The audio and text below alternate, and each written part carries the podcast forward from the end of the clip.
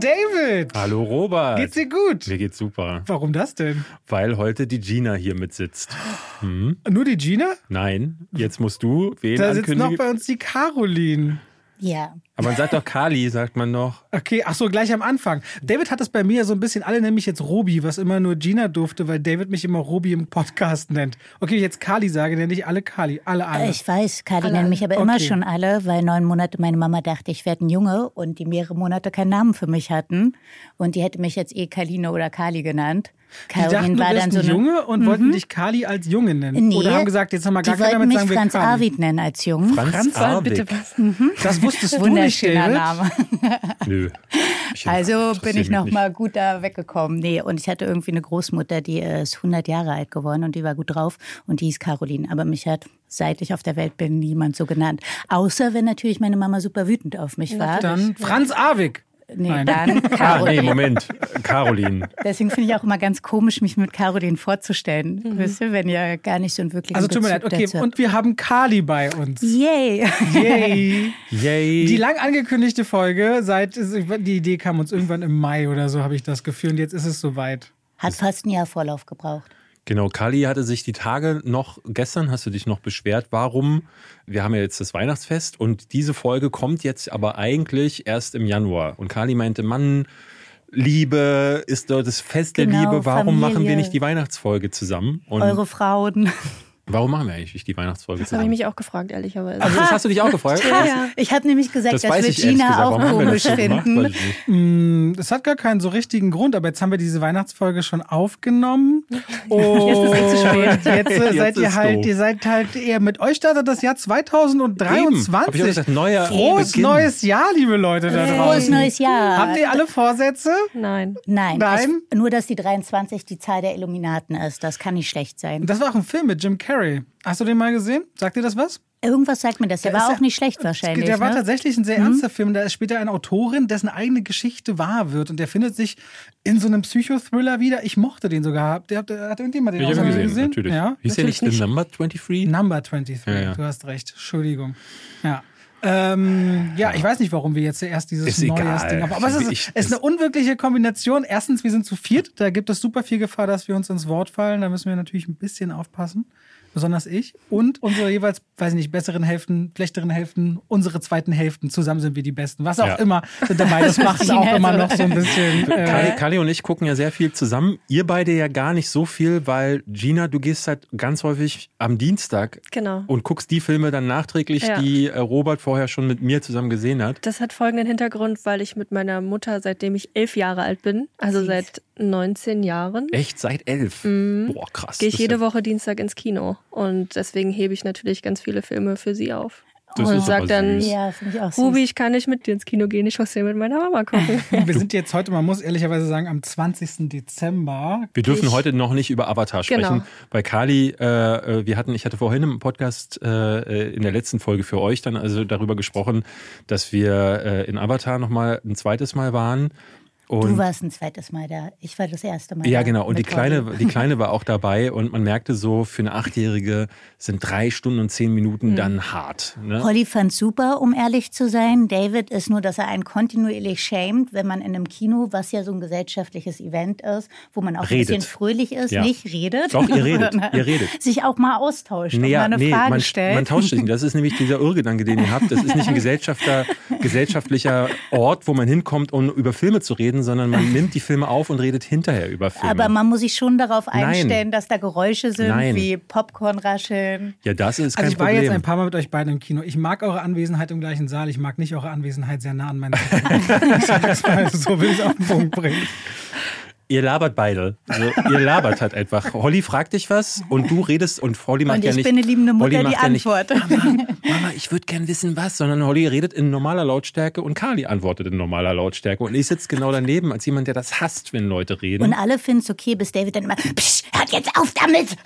nee, nicht alle finden es okay, weil ihr findet es nur okay.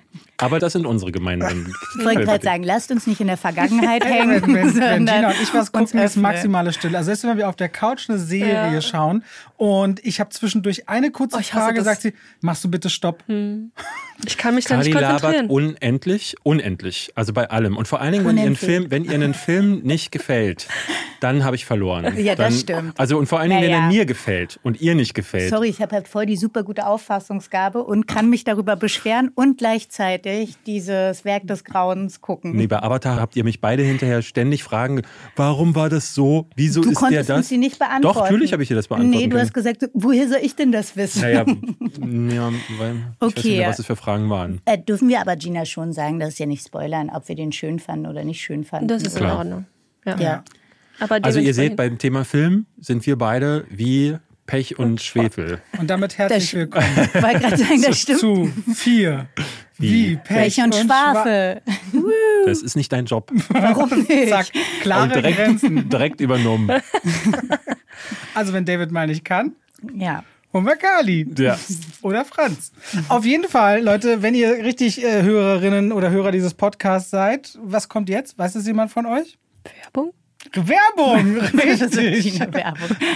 Kann es du ja nicht, aber Gina könnte bestimmt die Werbung schon selber einsprechen. Traust du dich das, Keinen Gina? Fall. Traust du dich? Nein. Nicht mal ansatzweise? Nein. Da müsst ihr jetzt mit durch und die wir gleich auch eine Frage beantworten müssen. Aber an dieser Stelle möchten wir uns bedanken bei Der Koro-Drogerie. Bei der Koro Drogerie gibt es nämlich haltbare Lebensmittel in Großpackungen, wie beispielsweise Reis oder Nüsse. Es gibt aber beispielsweise auch richtig leckere Trockenfrüchte, bis hin aber auch zu Geschirr. Auch Hundetrockenfutterflocke hörte ich, ist großer Fan von dem Sack, der sich Ja, Das ist übrigens super. alle, das Hundefutter. Fast. Aber Flocke wirklich hat noch ein alle. bisschen. Aber wirklich nicht mehr lang. Also Ich liebe, ich liebe Davids Tonalität. Ich merke richtig alle. die Haushaltsorganisation. Nee, aber ich habe jetzt die letzten Tage, ist, ich kratze auf dem Boden der Tüte. Also wirklich, Flocke hat nicht mehr viel Ach, drin. du lässt die ganze Zeit diesen, lass dir diesen 15-Kilo-Sack voll. Wir haben so einen großen Behälter, da schütten wir alles rein und dann kannst du dann so rausschöpfen. Seit letzter Woche Genau so machen haben wir wir es diesen auch. Behälter. Haben diesen- wir Seit letzter Nein, aber ich Woche. befülle große Koro-Gläser, wo über ein Kilo reinpasst, damit ich nur mal so ein Glas in der Hand schütte das und dann muss ich nicht immer zu diesem Sack latschen. Doch, so machen wir. Ich gehe mal zum Sack, dann einmal rein mit der Schüssel und dann hat Flocke wieder ein neues Fresschen. Auf jeden Fall, all diese Dinge bekommt ihr bei der Koro Drogerie. Was Mhm. sind denn eure Lieblingsprodukte, die ihr bisher kennt? Also das Hundefutter schätzen wir sehr. Ja, Flocke auch. Wir mögen die Paste. Wir hatten einmal diese Tomatenpaste, die wir aufs Brot machen. Ja, die ist lecker. Die Die Olivenpaste Früchte, ist du, auch du super liebst es gut. doch, die Früchte, diese Trockenfrüchte die ins Müsli zu Trockenfrüchte, machen. Erdbeeren und sowas mag ich sehr, sehr gerne. Gina, hast du was? Na, bei mir macht am meisten der Kaffee Sinn, weil ich den jeden Tag trinke und auch die Gäste, die bei uns sind, unabhängig von einer Frage sagen, Mann, das ist aber ein leckerer Kaffee. Äh, David mochte den Kaffee nicht so gerne. Ich mag den. Ich habe den nämlich mit einer leichten Schokonote. Ah, den, Den gibt's find ich nämlich gut. auch. Aber so ganze Bohne, die ihr dann frisch malt, Ich möchte aber einmal ganz kurz Kritik äußern. Wir haben einen. das kannst du nach der Werbung. ein, okay, dann mache ich es danach. Also, wenn Jetzt ihr, ist jetzt, Werbung. wenn ihr jetzt sagt, oh, das ist ja wirklich spannend und wir haben über die letzten zwei Jahre äh, nicht nur die Unterstützung der Koro Drogerie, sondern von hunderten Leuten die Nachrichten bekommen, wie toll sie sind. Noch dieses Jahr will die Koro Drogerie anscheinend wieder mit uns arbeiten und ihr jetzt sagt, da möchte ich bestellen, dann könnt ihr das und beim Bestellvorgang noch den Code Schwafel5 eingeben. Schwafel als Wort, 5 als Ziffer und spart nochmal 5% zum transparenten und eh schon sehr fairen Preis. Ich weiß Damit ja- danke an die Koro Drogerie und wir schalten raus aus der Werbung, zurück zu Kritik, Aussagen, Fragen. Ich wollte sagen, Kritik, äh, dieser Weihnachtskalender, hatte ich ja erzählt, Coro hat äh, mir einen Weihnachtskalender Ja. geschickt, was skurril ist, weil ihr keinen bekommen habt, obwohl, ne, also macht wenig Sinn, dass nur ich den bekommen habe und äh, Um der, dich zu überzeugen, der ist für Kinder eher so semi geeignet. Da ist nämlich so Kaffee, Trockenfrüchte, ähm, ein Batzen Tofu hatte ich jetzt in, Aber steht da im, Kind, das ist doch nicht für Kinder. Der ist, ja, aber ich wollte, ich wollte ihn erst Holly andrehen und Holly wollte den nicht. Das war Du nicht. wolltest ihn auch du nicht. Tofu. Naja, weil das, Holly schon wach sitzt im Wohnzimmer, knabbert an ihrem Tofu. also wirklich so ein Batzen Tofu. Dem, klar kann man damit kochen, aber ihr wisst ja, wie sich das bei mir verhält. So deswegen dieser Weihnachtskalender Ich könnte bei mir nicht an der Tofu- falscheren ja. Adresse sein. Ich wollte auch noch was Gendergerechtes sagen. Da gibt's voll die coolen Menstruationscups für Frauen. Hat? Die gibt schon eine In- Weile, ja, ja. Die in- Menstruationstassen gibt schon. bei Koro Ja, direkt. Ja, ich Ja. glaube seit Ne. diesem Jahr. Ja, und die Dachte, Im Adventskalender. super. Ich war jetzt richtig Das wäre auch super. Ah, in der 24 habe ich eine Menstruationstasse drin. Vor die. Wurst, Ja, dass es du bei mir deiner heute geliebten soweit Frau ist. dann überreichen Ich kannst, nee, die sind voll super. Flocke das freut sich. Frohe. Weihnachten. Warum ist das jetzt gendergerecht? Ja, einfach so, dass so, auch was für, für jeden genau, dabei Frauen. ist. Tofu ist ein rein männliches Ist- Produkt. Ja, ja. Tofu ist ein Jetzt, rein männliches Produkt. Wir reden heute so ein bisschen über unser Jahr.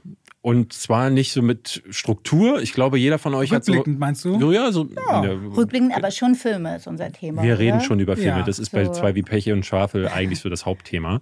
Wir haben ja vieles gesehen, vieles gemeinsam auch. Ich bin sehr, sehr gespannt, äh, wie hier die Meinungen über einige Filme sind. Habt ihr was vorbereitet? Ja. Alles. Ich reagiere einfach auf euch. Okay, das läuft ja dann in eine Richtung, ähm, ich mag was oder Gina und dann werden wir geflamed und geschämt. Wir könnten direkt anfangen mit The White Lotus, eine Serie, die hier mehrfach äh, von Robert empfohlen wurde. Die, wir haben, zusammen gesehen haben. Die wir haben Kali und ich nämlich die Tage versucht zu gucken und sind bis Folge 2 gekommen. Ja, anderthalb. Anderthalb, ne? Ja. Aber die, Also die, anderthalb. die, es, ich möchte ganz kurz Kalis Worte zuletzt zusammenfassen. Die, wir sind wütend ins Bett gegangen. Also du bist wütend ins Bett gegangen, weil Kali wird wütend bei Sachen, die ihr so richtig auf den Nerv Woran gehen. liegt das? Das interessiert mich ehrlich gesagt fast mehr. Oh, weil mich das dann so nervt und ich bin nie eine Frau, die Migräne hat oder sowas, aber dann habe ich so richtig Kopfschmerzen und mache das aggressiv, dass irgendwo Leute sich auf der Welt treffen, unfassbar viel Kohle rauswerfen. Finde ich so geile Sachen. Weil ich denke so, ich liebe halt Film wirklich und ich glaube, das ist witzig. Bevor David und ich uns kennengelernt haben, haben wir bestimmt noch nie jemanden anderes getroffen, der auch so viele Filme guckt, rauf und runter. Was ich interessant finde, Kali hat die letzten Tage, was hast du geschaut? Firefly Lane. So Ja. eine Serie mit, wie hieß sie, Kristen Heigl oder Catherine, Catherine Heigl. Ja, Ähm, voll süß, aber es ist voll das Frauending. Ja, ich habe immer, wenn ich so reinkam, dachte ich, das ist ja auch nicht viel anders als The White Lotus. Was, das ist ja auch so. Also White Lotus fanden wir nicht so super. Wir können ja jetzt mal hier Gina und Robert fragen, was euch da so fasziniert dran hat. Aber wir haben auch gute Serien dieses Jahr gesehen. Also eine, über die würden wir gleich sprechen. Aber erzählt doch erstmal, was euch an White Lotus so gefallen hat. Gina. Fang ruhig an. Yo.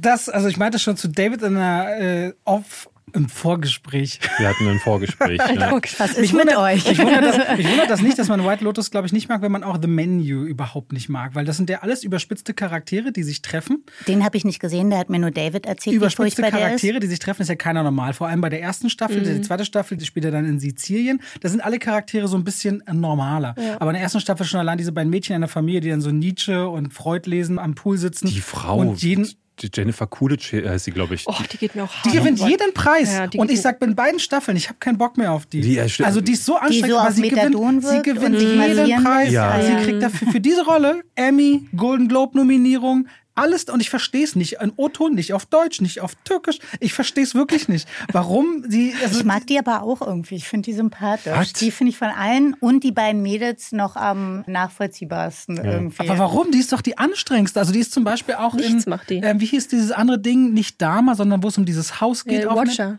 The The Watcher, Watchers. da ist sie auch drin. Finde ich sie auch anstrengend. Immer wenn ich die sehe, die ist Aber sie ist auch bei Two Broke Girls und da ist sie voll die geile Bitch, ähm, Ja? falls jemand die Serie Habe ich kennt. tatsächlich nie gesehen. Ja. Nicht, war das nicht so Cupcakes oder so? War das nicht Tugek, dass sie einen Cupcake Ich kenne sie nur als? Stiflers Mom. Und als Ah, das das ist sie Mom. auch. Das ja, ist das Stiflers ist sie Mom, auch. ja, ja. Hallo? Die hat Kultcharakter. Ja. Aber in der Serie mag ich sie tatsächlich gar nicht. Aber White Lotus hat euch gefallen. Vor allen Dingen hast du gemeint, das würde so ein bisschen sein wie Nine, Nine Perfect, Strangers. sind gut. Ja. Das habe ich gar nicht verstanden. Nine Perfect Strangers fand ich bis zu einem gewissen Moment, Folge 7 oder so, okay, dann haben wir es abgebrochen. Also White Lotus ist, ist einfach die ganze Zeit wie so eine, ich meine, wenn ihr nach anderthalb Folgen aussteigt, man hat ja mal den Punkt, ne, eine Serie sollte sofort überzeugen, deswegen ist es völlig legitim zu sagen, ich bin jetzt raus. Aber es gibt ja schon von Anfang an mit diesem Grinsen, wie man empfangen wird und jeder, der mal irgendwie auf einem großen Resort, Fünf-Sterne-Anlage war, kennt das, Malediven, Seychellen, was auch immer, wie sie mit diesen Tüchern dastehen, dich schön abholen, das Ganze da in Hawaii und du fragst dich schon so, was ist eigentlich, was passiert hinter den Kulissen mit diesen Leuten und wenn dann dieser Chef von diesem Hotel nach und nach zusammenfällt, ich weiß nicht, kriegt ihr von dem bis dahin irgendwas mit? Ja, Ja. so, dass der auf jeden Fall mal irgendwie anscheinend ein Ex-Alki ist und, Und sich auch freut, wo er die Tasche der beiden Mädels findet mit einer Menge Stuff drin, Ketamin. Und das dreht nachher, das dreht nachher so auf zu jemandem, der so abgefuckt ist von dieser Scheiße, von diesen edelmütigen, arroganten Gästen, die einem auf den Sack gehen mit ihren First World Problems und der im Grunde mit allem abrechnen will, während die selbst aber dann auch wieder, weißt du, es ist ja auch legitim zu sagen, oh, ich habe hier Hodenschmerzen, habe ich Hodenkrebs. Das ist ja die Geschichte von dem einen Vater der Familie. Und dann auf einmal sich wie neugeboren zu fühlen, während man herausfindet, mein Vater war eigentlich homosexuell. macht Aber das was mit zwischendrin meiner war er ja kurz in der Warteschleife und der Arzt würde dich, glaube ich, nicht, wenn du Krebs hättest, in der Warteschleife hängen Ich glaube, es gibt die skurrilsten Situationen. Ein Onkel von mir ist gestorben, zum Ja. Beispiel, nachdem er meine Tante verlassen hat. Und er ist gestorben bei Beim ersten Date mit seiner neuen vielleicht Freundin beim Spaziergang hat er einen Herzinfarkt. Karma-Bitch. Und der Notarzt, der Notarzt hat den gar nicht lang genug wiederbelebt, wie man eigentlich müsste, bis ins Krankenhaus. Weil es dann, glaube ich, ich kenne nicht genau die Regelung. Man muss quasi, glaube ich, in Deutschland entscheiden viele anscheinend, stirbt man im Krankenwagen oder nicht. Das habe ich ein paar Mal gehört, auch bei einem Dreh. Weil wenn im Krankenwagen jemand stirbt, muss so ein Wagen wohl aus dem Verkehr gezogen werden, komplett. Und What? die brauchen aber diese Wagen. So, kurz oder lang, man weiß zum Beispiel nicht, ob mein Onkel heute noch leben würde, hätte man ihn, wie man es macht, eigentlich 45 Minuten oder länger weiter belebt bis zum Krankenhaus, also immer noch die Herzmassage gemacht und nicht früher eingestellt. Das kurz ist mal gerade mein erster Gedankengang zu, das würde nie passieren. Ich glaube, die Medizinwelt ist voll von Dingen, von denen man hofft, dass sie nie passieren. Und das war aber kurz, die der, passieren. der Wagen wird dann aus dem Verkehr gezogen, weil das sozusagen rekapituliert werden muss, ob das ein natürlicher und Tod wahrscheinlich war oder gereinigt und was auch immer, weißt du, was, was da sein desinfiziert könnte. und- ja, Ja. deswegen, ich kenne nicht genau die Hintergründe. Ich habe das bei einem Dreh in einem Krankenwagen mal Ah. gehört, weil so, du kennst, also als ich noch gespielt habe und gedreht habe, da habe ich einen Kurzfilm mal einen studentischen gedreht, da waren wir den ganzen Tag in so einem Sanitärwagen und da mussten wir als Betreuer richtige Sanitäter dabei haben und die haben das mal in so einer Drehpause erzählt und da wird ja was dran sein, dass man äh, nicht im Krankenwagen stirbt. Ob das stimmt, weiß ich nicht, aber dieser Satz hat sich für immer bei mir eingeprägt. Man stirbt nicht im Krankenwagen. Okay, das google ich nachher. Ja, das kann auch sein. Also, ja. Gut. Ne, Ich wenn- mag das Color Grading zum Beispiel nicht bei White Lotus. Das hat uns an König von Palma erinnert. Hey, Aber tatsächlich diese sonnigen Bilder, ich meine, da gibt's aber bei. weil ich meine, Leute, das ist auf Hawaii, du hast alles da, weißt du, schmeiß die Kamera an, film's ab. Also warum so ein perverses Color Grading? Na, ich glaube einfach, weil diese sonnendurchtränkten, paradiesisch gewollten Bilder im krassen Kontrast zu der Kaputtheit der Charaktere da steht, die sich immer mehr entlarven. Echt, Um David diesen- meinte, weil die einfach nicht so firm waren, Sachen richtig gut abzufilmen. Ich fand, die Bilder sahen aus wie ganz banalstes TV und ich hatte das Gefühl, dass sie mit einem Instagram-Filter noch irgendwie versuchen, da was zu retten. Ähm, weil alle Einstellungen, ne, es gibt Serien, die so schön gemacht sind. Also wir müssen nicht unbedingt Euphoria als Beispiel nehmen, aber schau dir Euphoria an, was äh, im Fernsehen möglich ist und dann guck dir diese Serie an. Das ist einfach nur erbärmlich. Und ich hatte gedacht, äh, weil das ja bei allen Preisen gerade durchgereicht wird, dass das eine Serie ist, die auf allen Ebenen überzeugt, aber die überzeugt ja auf gar keiner und vor allen Dingen auf optischer nicht. Aber Euphoria ist ja jetzt auch nicht klassisch schön gefilmt. Ne? Euphoria ist ja auch sehr kaputt. Ja, aber es Also sind halt starke Bilder. Ja, die das sind Bilder starke sind Bilder und krass. hat halt einen guten Style. Also Ja, so. aber der Kritikpunkt, den du sagst, wie White Lotus aussieht, klingt für mich so nach Empfinden. Hm. Also nach, da packt man jetzt, also wenn mir die Farbkonstellation jetzt nicht zusagt, sagen, ich packe einen Instagram-Filter drauf. Also ich sehe zum Beispiel genau diesen erzählerischen Gap, den man erzählen will, zwischen den kaputten Figuren und dem vermeintlich schönen Paradies, weil wer hat denn hier schon Den Probleme? will ich ja gar nicht absprechen. Ich finde aber den Look trotzdem bei weitem. Äh, Der ist nicht stark. Der ist nicht stark. Der ist einfach nicht Gibt's stark. ganz Der ist Ich glaube, wenn du weiter, es gibt, aber der es, ist nicht stark. es gibt halt Bilder, die werden immer stärker und einprägsamer, weil je mehr diese Charaktere zerfällen, umso krasser werden Mhm. auch die Bilder. Also dieser, ich spoilere mal ein bisschen die erste Staffel rein, weil die zweite Staffel, die läuft ja auch schon, die kann man komplett sehen. Der Chef dort, bei dem zeigt sich halt, ah, der ist homosexuell, der hat eine Alkoholvergangenheit, der greift gern zu Drogen, der fragt dann auch, es gibt so eine krasse Szene, wo er einen seiner Angestellten quasi klar machen will, ey, du kannst jede Schicht kriegen, die du möchtest wenn wir hier, du hast die Drogen nicht gesehen und du denkst, okay, der Typ rennt jetzt gleich weg oder sagt so, hey, ich werde übergriffig und dieser junge Mann so, okay. Und dann fangen die ihre Drogennummer da an und werden halt erwischt, wie sie es da miteinander treiben, voll in diesem Drogensumpf. Und ich finde nicht, dass die Bilder da billig aussehen zu irgendeinem Moment. das Gut, würde ich auch soweit nicht Das haben wir Ich nicht die Bilder- gesehen. ja. Ist natürlich Bilder- auch eine Insel. die- Die, kommen halt auch schwieriger an Stuff ran. Das macht Sinn, sozusagen, wenn was vor Ort Also ich finde, diese Kamera vergräbt sich mit diesen Charakteren und der Entwicklung auch je weiter das Ja. geht. Und das ist auch bei äh, Sizilien der zweiten Staffel so, dass dann. Aber es gibt immer. Aber weniger. Die zweite Staffel ist generell dezenter auf jeden Fall. Dann lass uns doch noch ein bisschen über Serien sprechen, oder? Ich habe gerade angefangen auf Apple TV, Shantaram. Ist das- das, ich dachte immer, das ist ein Film. Das, Nee, nee, nee. das ist nach einem Bestseller und das ist super gut. das, ist Charlie, Charlie Hunnam in ne? Indien, ne? Genau. Genau, der Hauptdarsteller ist der gleiche von Sons of Anarchy. Das ist eine Serie für Männer und für Frauen. so, Gina muss auch lachen, David und Robert nicht. Äh, das Sons ist ganz, Anarchy? ganz toll. Ähm, ja, Sons of gesehen. Ich bin Anarchy gibt ich es bin- ich tausend bin Milliarden vierten Sta- Staffeln. in der vierten Staffel Eben, ich glaube, so in der fünften habe ich damals in der Schwangerschaft mit Holly geguckt. Aber auf jeden Fall Shantaram lohnt sich echt, weil das ist in den 70er Jahren in Indien super toll abgefilmt und dieses ganze Hippie-Flair ist ganz toll, ganz beeindruckend. Aber auf Tolle den, Bilder. Pro- auf den Promobildern sieht das Color Grading doch genauso aus wie White Nee, Lotus. ähm, Das- du fandst das auch ganz gut. Du hast dann auch mal kurz reingeguckt und hast gesagt, ah, das sieht aber ganz Ist hochwertig wie ein Film aus. gemacht. Also das, muss- das muss man auch toll. wieder sagen. Also es, super. es gibt diese Serien, die sehen aus wie Serien, klassische Serien. Ähm, und mich erinnerte White Lotus vom Lotus vom Look, aber vom ganzen viel. ja, David zu Hause. Ich muss ja, White Locus. Ich, Ladies, ich gehe auf den White Locust. Hm, viel Spaß dabei. Ähm, das erinnerte mich an Love Boat oder Fantasy Island, nur ohne Fantasy. Ne? Also Fantasy Island war ja auch so, alle äh, werden mit dem Boot angekarrt auf so eine Insel, auf der werden dann alle Wünsche erfüllt. Und ich rede jetzt nicht von dem Horrorfilm von Blumhouse, äh, sondern von dieser alten TV-Serie. Und dann werden so Familienproblemchen gelöst, weil dann irgendwie ein Vulkanausbruch äh, gefaked wird und so. Und so wirkte das vom Look her. Und Shantaram wirkt wie ein Film, den sie in kleine Teile gecuttet haben. Und wir haben eine Serie zusammengeguckt, die heißt irgendwie im englischen Original ganz anders, Blackbird. was komisch ist. Nee, Blackbird äh, In- In heißt with hier im the Devil. Deutschen, obwohl es Nee, äh, Moment, in, in with the Devil ist es im Deutschen und Blackbird ist es im Original. das Ganz ist super komisch. skurril. Und äh, die Serie, habt ihr die geguckt? Nein. Nein. Die hat richtigen Binge-Charakter. Also äh, finde ich wahnsinnig gut. Ich fand die eher so okay. Taron Egerton spielt Also meine beste Freundin habe ich dir empfohlen und die ging auch völlig ab, genauso wie The Empress. Das habt ihr aber geguckt, oder? Die Kaiserin. Auf, Ich habe sie geguckt, ja, ja, genau. und mein Frauenthema äh, fand ich, äh, mochte ich, Ich, sehr. tatsächlich habe ich irgendwie nach 20 oder 30 Minuten abgebrochen und dann dachte ich mir so, äh, ist ja richtig kacke. Nach einer Woche oder anderthalb Wochen dachte ich mir so, okay, sei jetzt mal nicht so, Ja. also, also eine, eine Folge sollte schon drin sein. Ja. Und dann habe ich es komplett durchgeguckt. äh, weil ich wollte gerade nämlich von zu Robert sagen, eine Serie muss nicht unbedingt bei der ersten Folge begeistern, weil ich finde, das tun wenige. Mhm. Deswegen haben wir ja auch White Lotus anderthalb Folgen gegeben, äh, um über dieses Ding hinauszukommen. Und wie mochtest du, also mochtest du das dann, die Kaiserin auf Netflix? Ja, also ich auch. äh, mit pompöser Ausstattung kriegt man mich eigentlich fast immer. Da Genau, ich das auch ist gar eigentlich die. Sissy-Geschichte, aber Ja, ich genau. Finde, die Charaktere Sehr sind offen. ganz abgefahren. Und ich war erst so ein bisschen bei der Sissy so, uh, die sieht so buschikos aus, das ist ja jetzt nicht meins. Ich will da so eine Prinzessin, Prinzessin. Und dann fand ich die aber mega Das ist ja richtig wie bezaubernd. Davids Gehirn AFK. ich, nee, ich fand die dann mega bezaubernd. Also ja, ich finde die auch cool, dem, die Schauspielerin ja, generell. Ja, ja. Aber ich habe Du sagtest Namen mir zwischendrin mal, das war so einer der Hypes dieses Jahres. Aber Ja, ganz viele haben das wo? Ich hab geguckt davon gar und mitbekommen. USA Platz 2 der Charts. Netflix so. ist. Die Ah. zweite Staffel ist auch schon durch, wird gedreht Wobei es werden. verwirrend ist, weil auf RTL Plus aktuell die zweite Staffel von Sissy läuft. Komischerweise, das hat mich aber gar nicht gekickt oder interessiert. Das finde ich Hab ich auch nicht cheesy geschaut. und wollte ich irgendwie nicht. Aber Kali, Hast du gar kein RTL Plus. Ist doch egal. Ja, aber dann hast du ja die Serie nicht mal angeschaut. Äh, Läuft da nicht der Dings, läuft da nicht der Web? König von Nein, Palma auf RTL Plus? Wo haben wir König von Palma gesehen? auf einer Watchparty. Ach so, ja. Ja. ähm, aber hast du denn dann, äh, Kali, auch gerne Bridgerton gesehen? Bridgerton ist ein bisschen wie nette Fahrstuhlmusik. Gucke ich natürlich, egal wie viele Staffeln es davon geben wird. Warum natürlich? Haut mich jetzt nicht weg, Ich aber die finde ich angenehm. Also die So. erste Staffel habe ich geliebt.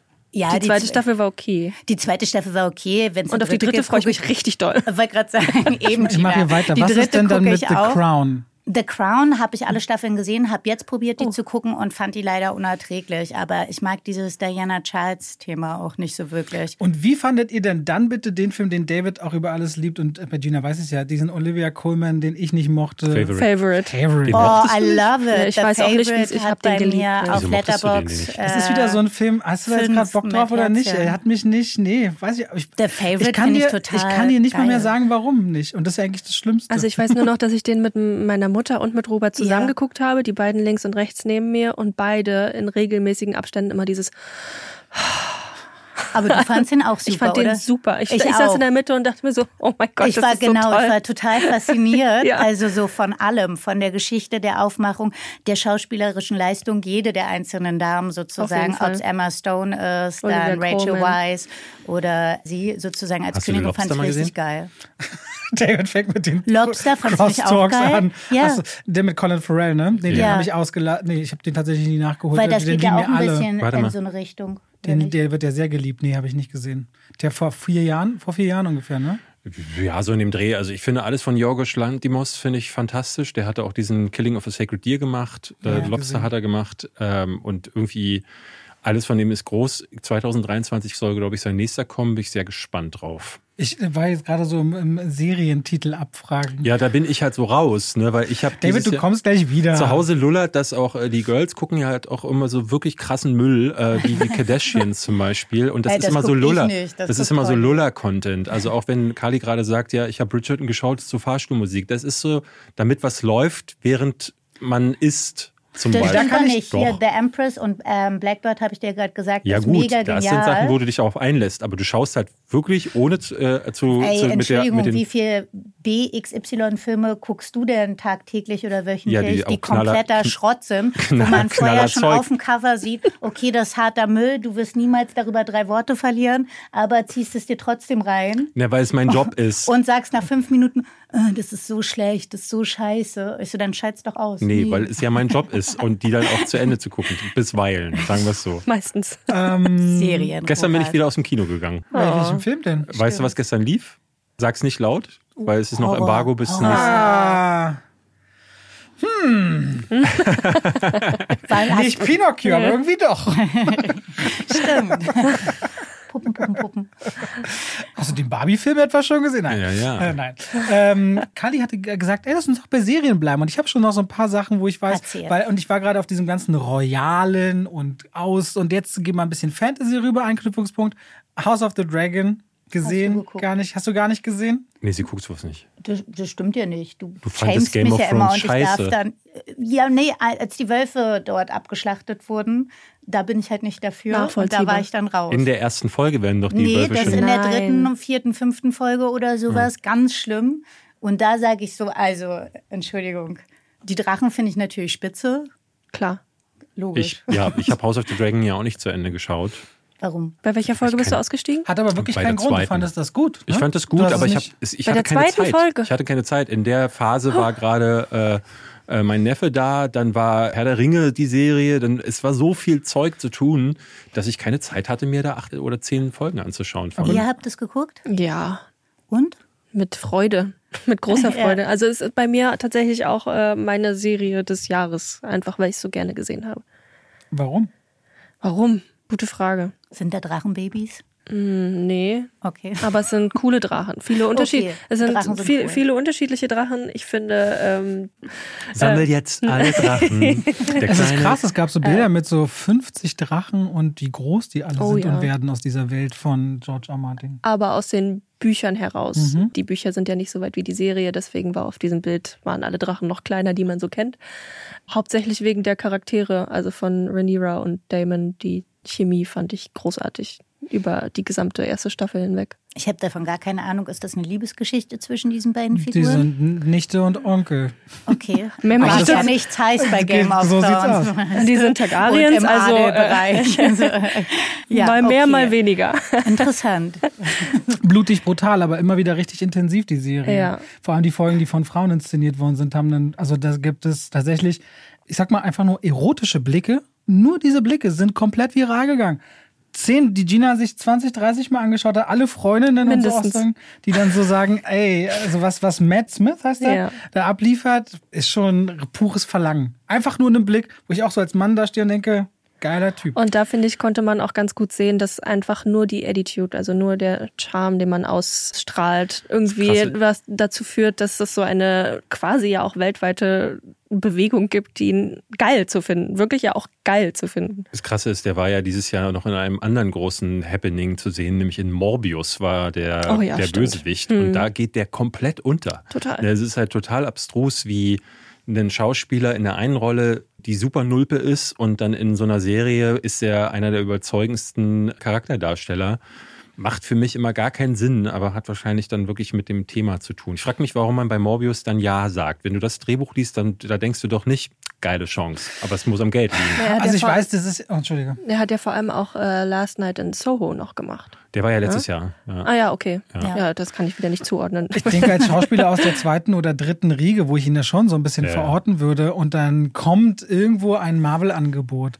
Da steht schon irgendwann auch ein Paycheck im Raum, wo man sich vielleicht sagt, ist das meine Eintrittskarte, um mein Leben abzusichern? Weil auch Schauspieler fragen sich natürlich oft, ah, ist mein Leben abgesichert und kann mich dann meiner Kunst noch viel stärker widmen? In Hollywood sagt man ja oft, ein Film für die, ein für mich. Dass man so abwechselnd das Boxoffice bedient Macht und einmal die auch Kunst Sinn. und die Kunst bedient. Ja. Ich glaube, die Unterschiede, warum Schauspieler das eine oder das andere, den einen oder anderen Weg gehen, mal, weiß ich nicht, es gibt ja die Dwayne Johnsons, wo es nur um Geld, Aufmerksamkeit, Macht und Reichweite gibt. Und dann gibt's wieder die, die, die Joaquin Phoenix, wo es nur darum geht, Kunst und in der, in der Charakterdarstellung seine eigene. Magst du Joaquin Phoenix nicht? Doch, doch. Okay. ähm, die Gründe sind sehr unterschiedlich. Ich kann mir vorstellen, dass Matt Smith bei einem Morbius ja sagt, weil er ich habe okay. gerade an Woody Harris gedacht, wo das ja auch die Ausschläge, mhm. was er an Rollen wählt und was das für Filme sind. Wobei er aber oft ein gutes sind. Händchen hatte, nur seitdem er bei Netflix landet, fand ich es jetzt ganz katastrophal. Aber also ich finde es echt, also wirklich immer noch nach wie vor so, der macht einen Film, wo du so denkst, wegschauen möchtest und denkst, oh mein Gott, und dann das nächste Ding ist ganz geil. Jetzt hat er ja auch dieses Triangle of Sadness und keine Ahnung. Der ist super, da ist er richtig stark. Auch ey, der ist immer, ey, der ist auch eine Type, ja, der ist auch. super cool. Aber da macht er halt auch richtigen Trash und Scheiß. Aber der ist doch auch auf seiner kleinen Farm Farm da zurückgezogen, fleißig immer am Kiffen. Und wenn man ihn besucht, muss man auch irgendwelche Trommelkurse und so mit ihm machen. Der hat doch so ein richtig oh, krasses. Ich will mal besuchen. Der hat doch so ein richtig krasses, der hat doch, soweit ich weiß, ein richtig krasses Hängematten äh, an Hanfkleidung lebendes Leben normalerweise, ne? Das ist so ein bisschen, der, Ahnung, der, ist so ein bisschen der Lenny Passt Kravitz ihm. auf kleiner an irgendeinem Strand oder so, soweit ich weiß. Kann sein. Ich weiß ja. nicht, der hatte dieses Jahr noch diesen Man from Toronto mit. Das verging halt gar nicht. Ja. Kevin Hart war das, glaube ich, ganz schlimm. Welcher auch richtig shit war, war Day Shift. Und War obwohl er da dabei? nee, aber Snoop Dogg, das hat mich jetzt gerade an Kiffen mhm. erinnert, wo ich so sage, und Snoop Dogg mag ich auch gerne, weißt du. David hat sich auf Ted Lasso eingelassen, weiß ich, dieses Jahr. War das Hast du das Jahr? auch geschaut? Ich, ich habe das, das nicht Jahr. geguckt, aber du fandst das mega, ne? Ich fand das mega, ja, aber das fehle ich gar nicht als Serie aus diesem Jahr. Für mich war meine Lieblingsserie des Jahres, die mochtest du ja nicht, hast du abgebrochen, Severance. Das habe ich immer noch nicht geschaut, diese Arbeit. Das hast du doch nie im Leben, das ist doch gerade Behauptung zu Ende geguckt, oder? Ich habe komplett durchgeguckt. Wirklich? Ja, das war meine Lieblingsserie oh, nee, dieses Jahr. fand ich mega anstrengend, war so behauptet. Du hast, du hast vorhin gesagt, man sollte so Serien ja immer so zwei Folgen geben. Da hast du nicht mal die erste Folge zu Ende geguckt und hast dann zu Shantaram rüber gewechselt, weil yes. du von Anfang an eigentlich lieber Shantaram gucken wolltest und dich ja, dann. Da hat mich äh, vieles angesprochen. Du wolltest dich nicht einlassen. Von Aber Severance ist eine, ist eine Serie, da musst du dich einlassen und die hat Spaß gemacht. Also ich fand, ich Worum geht's denn da? Also ich habe es nicht verstehen. Ich versuch's mal aus, was ich mich noch erinnere. Ja. Stell dir vor, du gehst arbeiten in einem Großraumbüro, was so ziemlich clean ist und irgendwie haben alle ihre Jobs und alle haben ihre Dinge. Aber sobald du deinen Arbeitsplatz verlässt, schreitest quasi eine Schwelle nimmst du wahr, okay, du bist jetzt in deinem Privatleben, aber weder die private Person von dir kann sich an dein Arbeits-Ich erinnern, noch dein Arbeits-Ich an dein privates Ich. Es wird eine Grenze, der du auch zugestimmt hast, in einem Verfahren mit dir gemacht, in dem, da gibt es einen bestimmten Begriff für. Das ist der sogenannte Severance. Severance, Severance ja. und du bist quasi zwei Charaktere und führst dann quasi zwei Leben. Soweit weiß was ich ja noch, ganz was cool ist. Also, also, für Leute, die nicht abschalten können.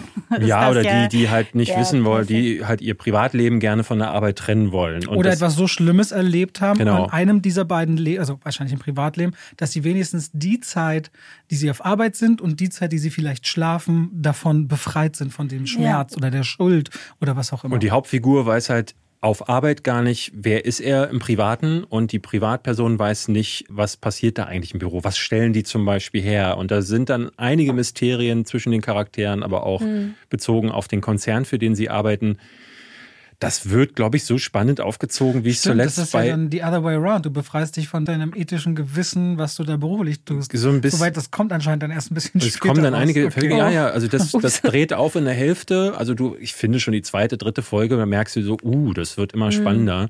Und gegen Ende war ich so gepackt wie zuletzt bei sowas wie Lost, also da, wo es noch gut war.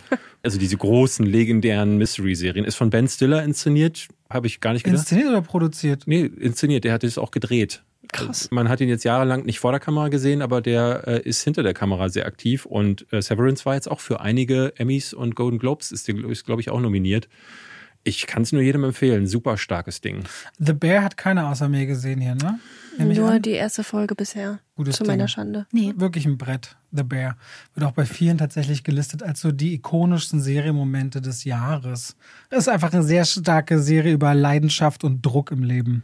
Serien soweit gut? Pam und Tommy fand ich auch nicht so aufregend. Mm. War eine nette Idee. 90s funktioniert ja eh gerade alles, was man damit macht. Fand ich dann aber doch sehr on the surface, sehr oberflächlich. Ich finde, sie ist Ihr? auf jeden Fall nicht besonders im Gedächtnis geblieben. Nee, gar ne? nicht. Ne? Also während ich sie geguckt habe, fand ich sie intensiv, weil man schon das Gefühl hatte, dass sie in dem also Pam jetzt vor allem ja. schon sehr als Opfer dargestellt wurde, was ja auch Sinn macht. Ja. Aber so jetzt im Nachhinein fallen mir nicht mehr so viele, obwohl es ja sehr abgespaced teilweise ist, wie die sich ja alle verhalten, völlig abgehoben, habe ich nicht mehr so viel davon im Kopf. Genau, und auch weil das ja eigentlich so eine exzessive Zeit war oder sowas, ja. bleibt dieses Gefühl gar nicht. Das fand ich eigentlich auch ziemlich durchschnittlich.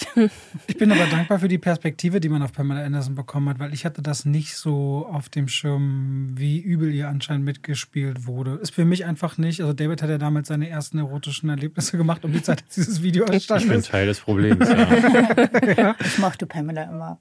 Ich glaube alle, oder? Ja, ja, aber ich hatte ja erzählt, dass ich mir äh, an meinem 18. Geburtstag weiß, die, Videokassette das Video für 100 und Das D-Mark. war leider ein Fehlkauf. Genau, aber ja gar nicht zu sehen ich gab. bin ja Teil des Problems damit quasi, der sie auch ausgenutzt hat. Ich hatte jetzt im Nachhinein, gab es ja so ein bisschen Kritik an der Serie auch, dass die ohne die Zustimmung von Ja. Pamela, Die fand die auch richtig schlecht. Und Pamela Aber war ja die Frau, die am meisten auf dem Playboy jemals war. Und jemals sein wird, wahrscheinlich. Ich glaube, keine Ahnung, 25 Covers oder so. So viel? Mhm, oh richtig Gott, ich hätte viel. jetzt sowas wie vier oder fünf. Nee, gesagt. richtig, richtig viele. Also unendlich. Äh, aber, Die aber die Serie hat die Zustimmung von Tommy Lee wiederum gehabt, ne? hat sie? Ja. Glaube ja. Ja, aber es ist völlig absurd, dass sie ihre Zustimmung nicht haben, aber Das seine. stimmt. äh, Also gerade, das ist ein bisschen ironisch, finde ich. Absolut. Und ich glaube, er braucht auch einfach nur Kohle und ist echt so ein abgefuckter Rock-Opi. Man braucht ja wirklich Geld. In der Serie klingt das nicht so, als wenn der er Geld braucht. Klar braucht der Geld. Ich ja. fand übrigens, wo wir neulich einen White Lotus geguckt haben und dann auch Full Frontal so einen Penis zu sehen war gleich in der ersten Folge, weil er sich ja dann irgendwie den Hoden abtastet, dachte ich so, das ist jetzt das zweite Mal in diesem Jahr neben Pam und Tommy. Nee, das dritte Mal, weil auch in dem unendlich schlechten, miesen, krass furchtbaren Film Blond, den ich gar nicht genug schämen kann, auch für die nächsten zehn Jahre, Ja. da hört es ja völlig auf, wo sie sozusagen zu Kennedy gezogen wird, komplett auf Tabletten, Und da sieht man ihm einen lutschen muss. Das war anscheinend eine ganz krasse Nee, Szene Penis für sie, wo sie nicht. an dem Plastikpenis rumgemacht hat. Doch, du siehst auch ein bisschen diesen Plastikpenis. Und danach ja blutüberströmt auf einem Klo im Weißen Haus aufwacht, wo ich sage, gut, wenn Pam Pam und Tommy nicht mochte, was sagen diese Menschen zu diesem ganz miesen Film? Aber generell ist diese, das fand ich ja eigentlich ganz angenehm, dass die Sexualität der Männer, beziehungsweise die Nacktheit der Männer mal in den Serien mehr in den Vordergrund auch getreten ist und das dann nicht immer irgendwie, also gerade auch wenn man sich Euphoria anschaut, Euphoria kommt ja auch fast keine Folge ohne irgendwie männliche Genitalien aus, dass man nicht bloß die Frau komplett immer wieder in irgendwelchen sexuellen Situationen zeigt, sondern auch die Männer da mal ein bisschen von so einem hohen Ross runtergucken. ich denke bei fremden Schwänzen immer, i. Stimmt's, Baby? Ja, ja, Ja, ist weil- aber wirklich so. Weil die auch alle dir zu klein wirken, ne? ja, So. Okay. unrealistisch. Unrealistisch. Und auch Wie gesagt, eklig. alles aus Warum den- sind die so klein? Alles aus, den Neu alles aus den 90ern läuft gut. Zurück in dem Wertesystem jenes, jenes Jahrzehnts.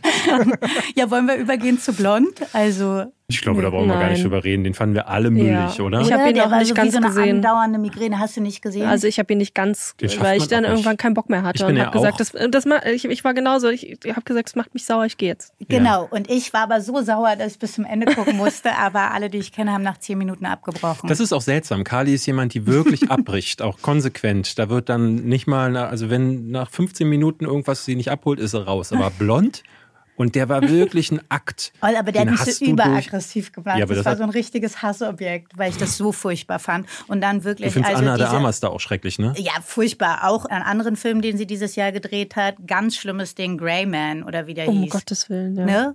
Der ist auch auf Das war auch die meiner... schlimmste Premiere dieses Jahr. Also und dann die ist wie so ein leidendes Psychotamagotchi auf Komplettmigräne. Ich finde die echt super hart daneben Ja. und finde das Aber gar ist jetzt, keine äh, Golden Globe schauspielerische nominiert, ne? Ja klar, also super, also Haare ja zu umgefärbt. ganz, ganz große Leistung. Sie hat sich vorbereitet auf den Film, in dem sie Zwiebeln geschnitten hat, hat man das Gefühl. Ich habe jetzt hier, äh, beim Schneiden in die äh, schlechtesten Liste des Jahres den Trailer geguckt und es gibt wirklich ohne Scheiß keine Szene, in der sie nicht äh, macht oder in der sie nicht mit Rehäuglern ganz äh, verhuscht guckt, weil irgendein Mann sich ihr nähert und denkst so, boah. Aber mit der Golden Globe-Nominierung im Rücken hart. könnte sie ein bisschen die Sandra Bullock machen und sowohl Goldene Himbeere als auch Oscar-Nominierung Aber die wäre kassieren. auf jeden Fall nicht so cool wie Sandra Bullock, die ja auch als eines der wenigen sich die goldene Himbeere ist. abgeholt hat, ähm, was dann schon ziemlich cool ist. Wobei das ihr war ja schon krass ist. Ich meine, die kommt aus Kuba, ne? Die hat ja so ihre ganze Zukunft dort liegen lassen und ist auf gut Glück nach Hollywood, hat ihre ersten Rollen noch gedreht, ohne ein Wort Englisch zu können. Ja, aber war Die ja ja schon in Kuba und in diesem südamerikanischen Ding da voll Eine der Teleno- Star und war, die war voll hier, wie nennt sich das, so ein Eislauf. Mama-Kind. Also die wurde voll vor Ah, die Kamera hm. geschubst. Und warum muss Blond über Marilyn Monroe, die größte amerikanische Ikone,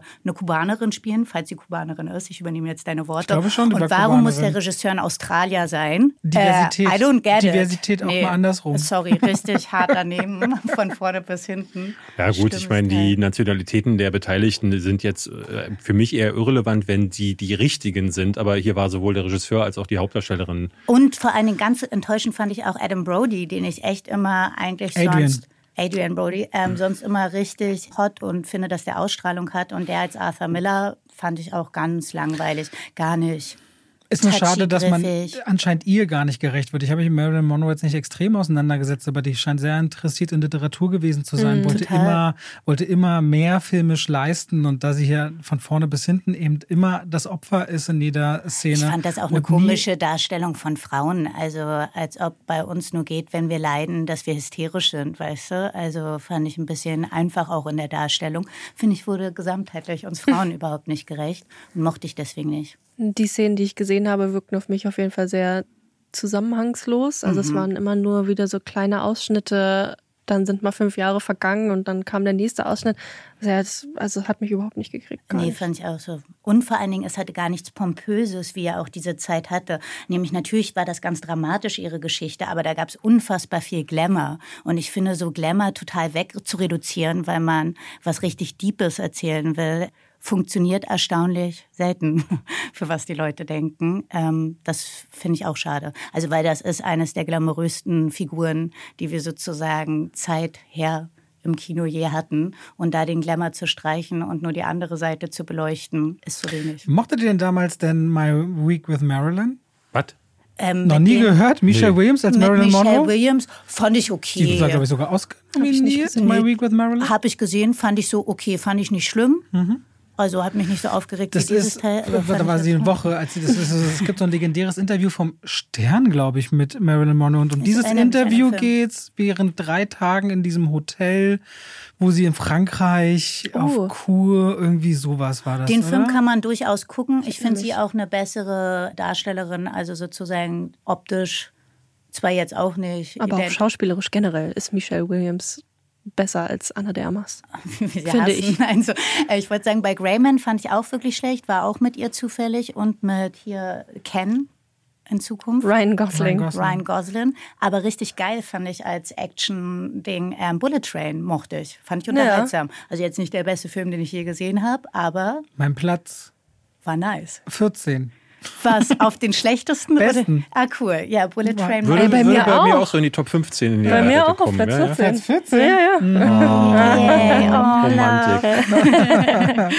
So, wollen wir mal äh, über tatsächlich mal uns, da ist jetzt schon eine Menge Wut gefallen, wollen wir uns mal ein bisschen der Leidenschaft. Ich glaube, das Wichtige, also das Schöne ist immer für ein Publikum, wenn die Empfehlungen an die Hand bekommen. Also gleichermaßen wie, da kannst du einen Bogen drum machen. Und Ja. deswegen wollte ich mal zu den Filmen kommen und ob wir vielleicht mal ein bisschen über unsere Top-Filme oder Ja. ein paar reden wollen und dann äh, könnt ihr sie hassen oder nicht. Ja, dann hau, Oh, oh. legt vor. Gina, Womit soll ich anfangen? Soll ich mit meinem, meinem zehnten Platz anfangen oder mit meinem zwanzigsten Platz? Wie, wie ausführlich hättet ihr es Aus gerne? welcher Liste denn? Ne, den guten. Film. Ja, dann mach Platz nimm, 10. nimm einfach was raus. Nimm Das irgendwas. wird, äh, Worüber möchtest du Es sprechen? ist, weiß ich, aus den Podcastgründen wird dir gut gefallen, David. Ähm, das ist King Richard tatsächlich. King Richard, der ist doch aber Ironie, dieses meinst der ist Ja, doch- es war der Ironie. Kam, kam der dieses Jahr? Ja. Also Ja. ich habe ihn dieses Jahr gesehen. Für mich ist immer äh, in 2022 die Filme, die offiziell im Kino gestartet sind, dadurch, dass Ah, ich ja hm. Pressevorführungen nicht Er häufig besuche. Jahr ins Wir hatten ihn im Dezember geguckt, letztes Jahr, ne? Das ja. kann gut sein, ja. Aber er kam Der, der. Du hast ja nicht geschaut, ne? Diesen Will Smith-Film, für den er den Oscar dann gewonnen hat. Nee, Dieses Jahr. Mhm. Und der aus, ist bei mir. ausgeteilt hat. Und ausgeteilt hat. aber dann erzählt ihr doch mal. ja. Nö, ich fand, die, fand die Geschichte, die biografische, aufgearbeitete Geschichte einfach super spannend. Und auch gerade das Ende hat mich dann sehr mitgenommen und auch teils sauer gemacht. Und darüber habe ich noch lange nachgedacht. Also quasi dieses, dieses Zeitspiel, dass junge, noch nicht so erfahrene Sportlerinnen und Sportler verunsichert werden und äh, dann ewig lange Toilettenpausen gemacht werden und so weiter, um eben sie zu zermürben. Das fand ich krass, weil ich dann unter den Kommentaren in Videos und so gesehen habe, dass, dass es heute noch gemacht wird, dass es mittlerweile zwar kürzer ist, weil es schneller bestraft wird. Aber das ist, also gerade für so aufstrebende Sportler und Sportlerinnen, ist es, glaube ich, super ätzend, wenn du dann eigentlich eine gute Leistung bringst und das dann durch sowas kaputt gemacht wird. Mir fällt dazu gerade ein, ich weiß gar nicht, ob es passt, Million Dollar Baby. Kennt ihr doch noch diesen Ja. ganz alten Ja, Film? Da natürlich. finde ich zum Immer Beispiel, was einen so Hocker- wütend Ja. macht, ist, wenn die miteinander kämpfen und Ja. du siehst so richtig, wenn sie dir jetzt auf die Fresse haut, wird sie dir so richtig, also schädigen körperlich Ja. und dass sie es trotzdem tut. Ich finde, das ist auch so ein Ursprungsding, was total gruselig ist an Menschen, dass sie sowas machen. Ich kann immer, wenn ich in irgendeinem Möbelladen bin und sehe diese kleinen Hocker, ich so, Ja. nein, sowas kommt nicht ins Haus. Da Echt? bricht man sich ein Genick dran. Film? Ey, Ja. dieser Hocker, den er da Ja. hinschieben will und sie mit dem Kind. Ich denke jedes Mal, dieser kleine Hocker, One Million Dollar Bill, keine kleinen Hocker. Weil ich würde, wenn so ihr, wenn ihr alle, wenn ihr alle äh, querschnittsgelähmt im Bett legen würdet, ich würde von euch allen, ich würde gar nicht warten, ich würde sofort, äh, was wolltest du? Nee, ich würde sofort ein Kissen Was draufdrücken. Ich würde sofort die Maschinen abschalten lassen. Okay, das ist das, nicht was mehr ich sagen fragen. wollte, gar nicht so schlimm. im Ich würde sofort bei jedem von euch. Ich würde Nein, nicht aber fragen. das ist ja interessant, warum. Ihr müsst weg, alle. Warum müssen wir denn weg alle? Weg, Baby, weg. was ist los mit dir? Nee, ich habe jetzt Nur weil mein, ich mich nicht bewegen kann, ich bin ich doch mein- trotzdem lebenswert. Nein. Das, was soll das denn? Was soll die Aussage Aber denn? Du verbrauchst Strom, wir sind in der Ja, Energiekrise. und mein Sauerstoff, der mit im Raum ist. Oh Gott. Ich finde King. Das hat mal jemand auf unserer Hochzeitsreise mir vorgeworfen von Was? Ginas Followern. Äh, Ro- da, da, Robert, du solltest mal lieber deinen Mann zum Thema Nachhaltigkeit zurückhalten. Dadurch, dass er so dick ist, verbraucht er Ach mehr ja. Sauerstoff beim Atmen, wenn er läuft. Ist wow. Stimmt, das das ist war so niederträchtig. sogar geschickt Wie niederträchtig war das, Das, denn? das ist krass. Aber du bist halt auch voll groß. Das ist okay, dass du uns ein Kissen raufdrücken willst, weil du brauchst ja mehr Sauerstoff so, damit. guck, ne? siehst du? ja, aber den Sauerstoff, Siehst den du, allein bei diesem. Kraftakt des Kissen draufdrückens verbrauchst, wie lange dauert es, bis der sich A, sauerstoffisiert wieder? Also amortisiert. Okay, das Ich ist finde, diese, ich finde dieses Gespräch So. sehr weird gerade. Ja. Bei, bei King Richard muss ich, muss, muss ich halt sagen, äh, ich hatte da ein persönliches Problem damit, weil äh, es eher eine toxische Vaterfigur ist. Und der Film glorifiziert ihn dafür. Und das äh, finde ich nicht nur fehlgeleitet, das finde ich schwierig bis gefährlich, weil der Zuschauerschaft, die nimmt das so auf. Das ist so wie Sexismus, den man den Leuten so unterjubelt. Und wenn man sich keine Gedanken darüber macht, dann äh, werden diese, diese Strukturen einfach als ist so aufgenommen. Und ich finde, hier den Vater so zu verkaufen als Heldenfigur ähm, und dabei gar nicht irgendwie herauszuarbeiten, dass er ein hochgradig toxischer Mensch gewesen ist, das ist scheiße. So, das wird dem Millionenpublikum äh, quasi so äh, vorgesetzt und die sagen dann, oh, guck mal, er ist ein Held, weil er am Ende hatte seine Tochter angefeuert. Nee, er ist ein Schwein. Er ist ein Schwein und hat sich jahrelang so verhalten und ich finde das ganz Was war das, so ein gefährlich. Eiskunstlauf-Daddy oder was? Also der ja, ja, also Ja, der hat, die, er hat schlimmer, er hat die Töchter, äh, Ach so, Serena. Und, genau, Serena und äh, wie hieß die Anne? Venus, Venus. genau. Äh, hat er die quasi, ja, auch um seinen eigenen Traum, den er nie leben konnte, zu verwirklichen, hat er die schon als Kinder auf diesen Platz gesetzt und hat da sein kleines äh, Ding durchgezogen und redet auch die ganze Zeit von, ah, man, ne, es geht halt nur um die Werte und am Ende fangen sie dann aber plötzlich trotzdem an mit den Managern aus der Tenniswelt, um jeden Dollar zu feilschen. Das war verlogen von hinten bis vorne. Ein Der hatte halt. Businesspläne für seine Kinder geschrieben, bevor sie geboren waren, Ja. wie das ablaufen wird. Ne? Aber er wollte für sie auch eine bessere Zukunft in Anführungsstrichen. Also ich glaube, er hat es auf eine sehr extreme Art und Weise gemacht. Da gebe ich dir auch recht, David, ganz klar. Das ist sicherlich auch als Kind nicht einfach, wenn man diesem Plan folgen muss oder man ist halt in Ja. Anführungsstrichen ein Versagerkind. Ja. Ähm, und da kommt man, glaube ich, gleich zum nächsten Punkt. Es gab ja auch noch andere Kinder als Genau. Serena und Venus. Und die Genau. verschweigt der Film regelrecht. Die haben zwar, aber die haben auch ihre erfolgreichen Abschlüsse dann als, weiß ich, ich glaube, Anwältin, Anwältin, war die Ärztin, eine, genau, so, so Richtung, ne? ja. Die haben auch Pläne, aber eben nicht dieses, ihr werdet in der Weltöffentlichkeit getragen als Tennisprofis. Es geht ja sowieso, ich finde das total absurd. Es geht, äh, ne, da hast du zwei wunderbare, voll erfolgreiche Tennisspielerinnen. Und anstatt eine Geschichte über diese Tennisspielerinnen zu erzählen, erzählt der Film wieder über einen Mann. Ja, und zwar über einen toxischen Mann. Und das ist schon so fehlgeleitet. Und die Kinder dann auch äh, aussparen, die nicht die erfolgreichen Tennisspieler sind, weil die sind zwar da, aber zum Beispiel, das ist so einem Nebensatz fällt dann, dass die auch irgendwie erfolgreich waren. Aber die machen sich regelrecht zum Was, Mittäter was ich da. daran krass finde, ist, wenn du gerade sagst, es gibt diese, es sind ja die erfolgreichsten Tennisspielerinnen der Welt und auch noch Schwestern. Also klar, das sind ja absolute Ikonen.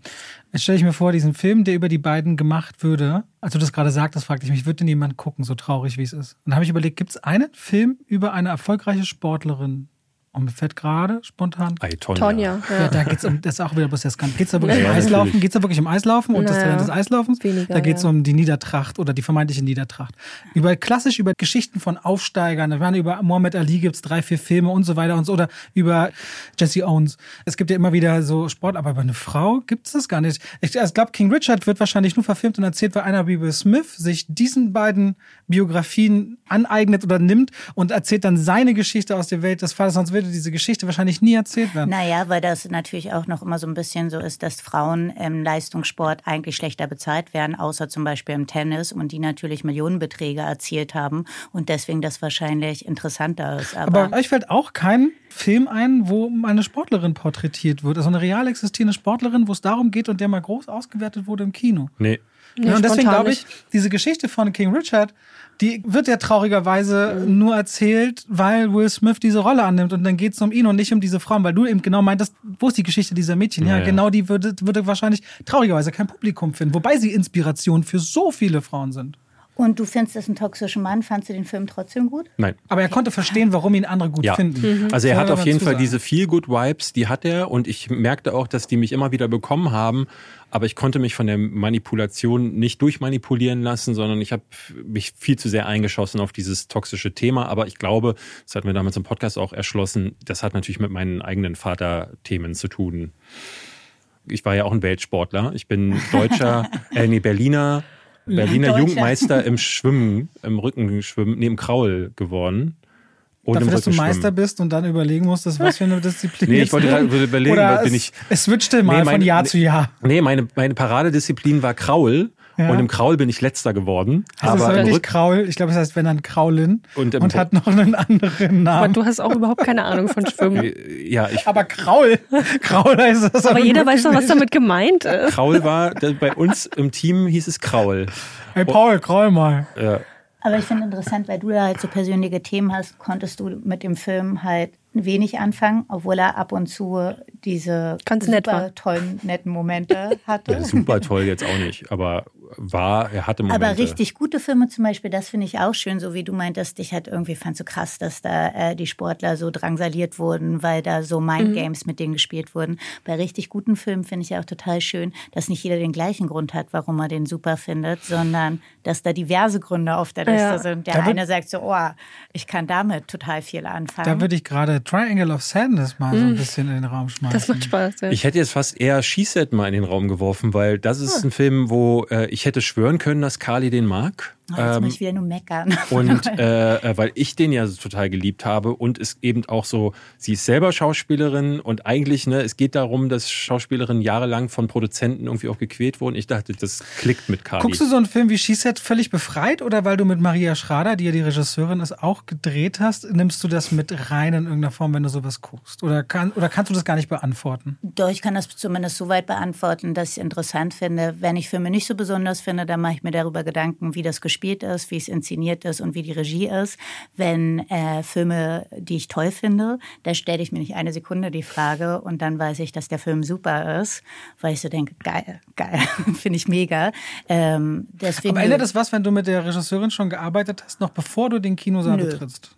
Nein? Nö, eigentlich nicht. Also wenn ich mit der eine besonders schlechte Erfahrung gehabt hätte, Okay, dann, dann- bestimmt. Aber das war nicht der Fall. Da könnte ja both ways sein, soda's du jemanden ganz toll findest und sagst, ach, der wird, man guckt man leichter mal über Ah, ich fand Fehler das schon interessant, also auch, also eher auch so allgemeiner Frauenperspektive, dass eine Frau, äh, die vorher Schauspielerin war, sich sozusagen ihren Weg als Regisseurin gebahnt hat und jetzt tatsächlich auch ihren ersten Hollywood-Film dreht, nachdem sie da ja, was hat sie bekommen, die Golden Globes für? Emmy, äh, Emmy für. Genau, äh, Emmy für ihre Serie Unorthodox. und, ah, ja, unorthodox. Ähm, das finde ich ähm, hervorragend, egal wie wir jetzt gleich perspektivisch über den Film reden will, den ich nicht so prickelnd fand. Also ich fand den jetzt auch nicht ganz schlimm, aber er hat mich gar nicht so abgeholt wie David, weil ein ähnliches Thema, den ich zum Beispiel eines der besten Filme aller Zeiten finde, ist Promising Young Woman. Äh, der Auch ja mit gleiche- Mulligan? Genau, auch mit Carrie Mulligan. Äh, da finde ich die fantastisch, in dem Film auch nicht so besonders. Aber ähm, wo ich gerade dieses Thema finde, womit Frauen schon immer zu kämpfen haben, äh, sich durchzuboxen, ganz krass anrührend fand. Und danach, nach Promising Young Woman, war ich ganz aufgewühlt und musste ganz lange weinen und fand das ähm, ganz schlimm. Äh, ging mir das bei dem Thema bei She Said überhaupt nicht so. Weil er nüchtern ist im Hattest Vergleich. du Spotlight ne? gesehen? Äh, Spotlight hatte ich auch gesehen. Und mochtest du Spotlight? Fand ich auch nicht äh, weder super noch schlecht. Also eine ähnliche Machart dahinter, ne? Dieses Draufschauen auf Journalismus. Als Journalismusdramen finde ich eigentlich super interessant. Ich fand den Film Said, ihr habt den alle gesehen, Ja, ne? ja. Äh, ich fand den komischerweise, bis tatsächlich diese irische Darstellerin kam, könnt ihr euch noch dran erinnern, die dann sozusagen äh, diesen Krebstumor hatte so, und mhm. mit ihren drei Töchtern, die dann ja sozusagen auch ausschlaggebend in der Geschichte war, dass das Hand und Fuß hatte, ähm, weil sie ja sowas nicht unterzeichnet hatte, weil sie eine ganz normale Person war. Da hatte es mich dann emotional ein bisschen. Die Geschichte mochte ich, aber ich fand ihn davor streckenweise irre langweilig. Also ich fand den bis zu diesem Moment eigentlich, wo sie mit in die Geschichte eingetreten ist. Und ich finde, also Journalistendramen sind gar nicht langweilig. Also das ist überhaupt nicht so nach dem Motto, so eine gewisse Nüchternheit.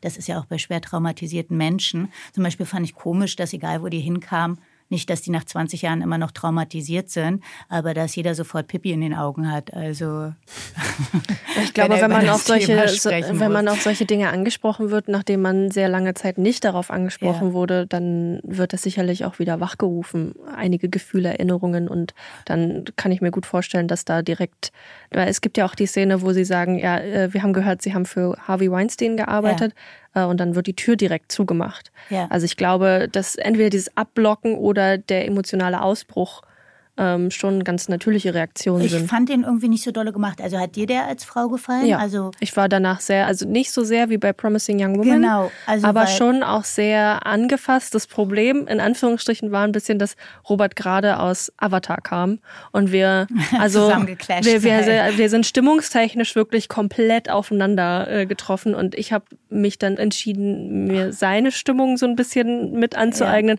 als quasi seine so runterzuziehen. Ich fand und deswegen hat es bei mir nicht so einen langen Ausläufer von Trauer, Wut, was auch immer. Ja, weil gehabt. ich meine, die Geschichte Harvey Weinstein ist natürlich ein krasses Schwein. Das Voll. wurde natürlich aber, finde ich, am meisten in dem Film belegt am Ende mit den Sätzen, dass 82 Frauen nach vorne Mhm. getreten sind, wo die Dunkelziffer, also sehr erstaunlich, dass der Typ noch zum Arbeiten kam. Ja. Also weil er schien ja schwer beschäftigt.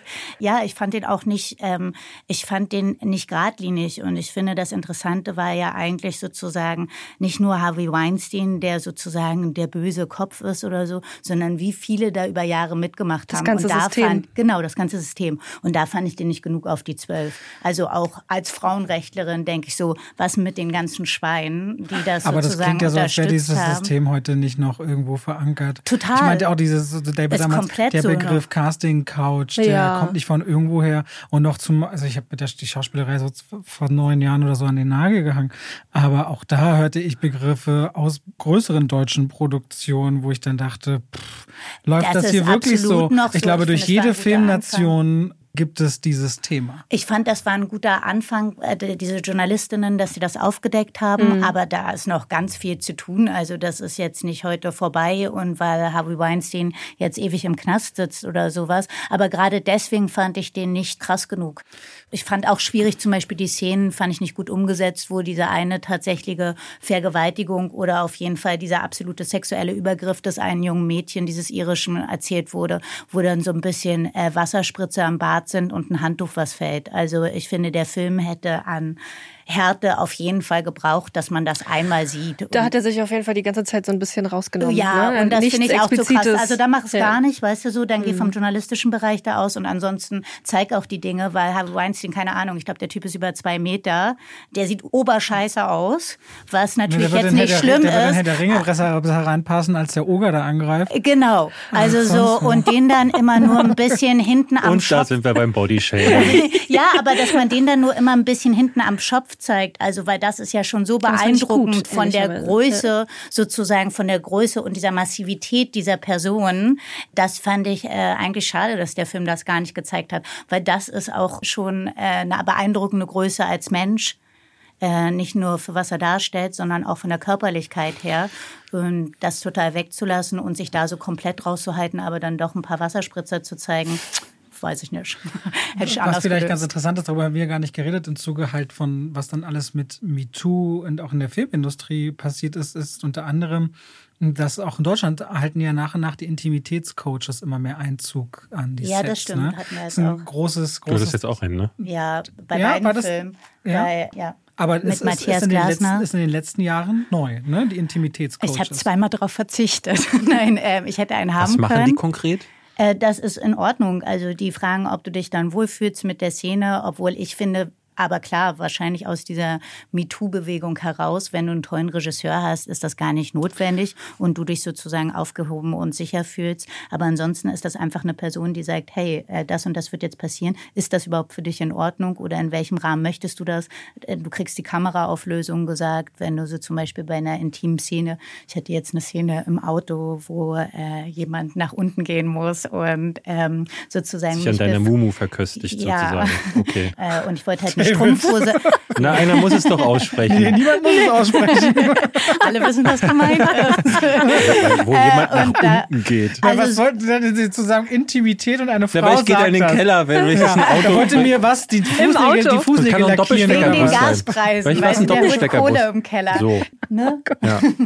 Äh, und da wollte ich eine durchsichtige Strumpfhose anlassen. Aber wie gesagt, also es ist ganz selten. Also ich finde, das fängt an, was du zum Vertrauen für einen Regisseur hattest. Und ich hatte letztens ein komisches Erlebnis. Das war eine Frau als Regisseurin.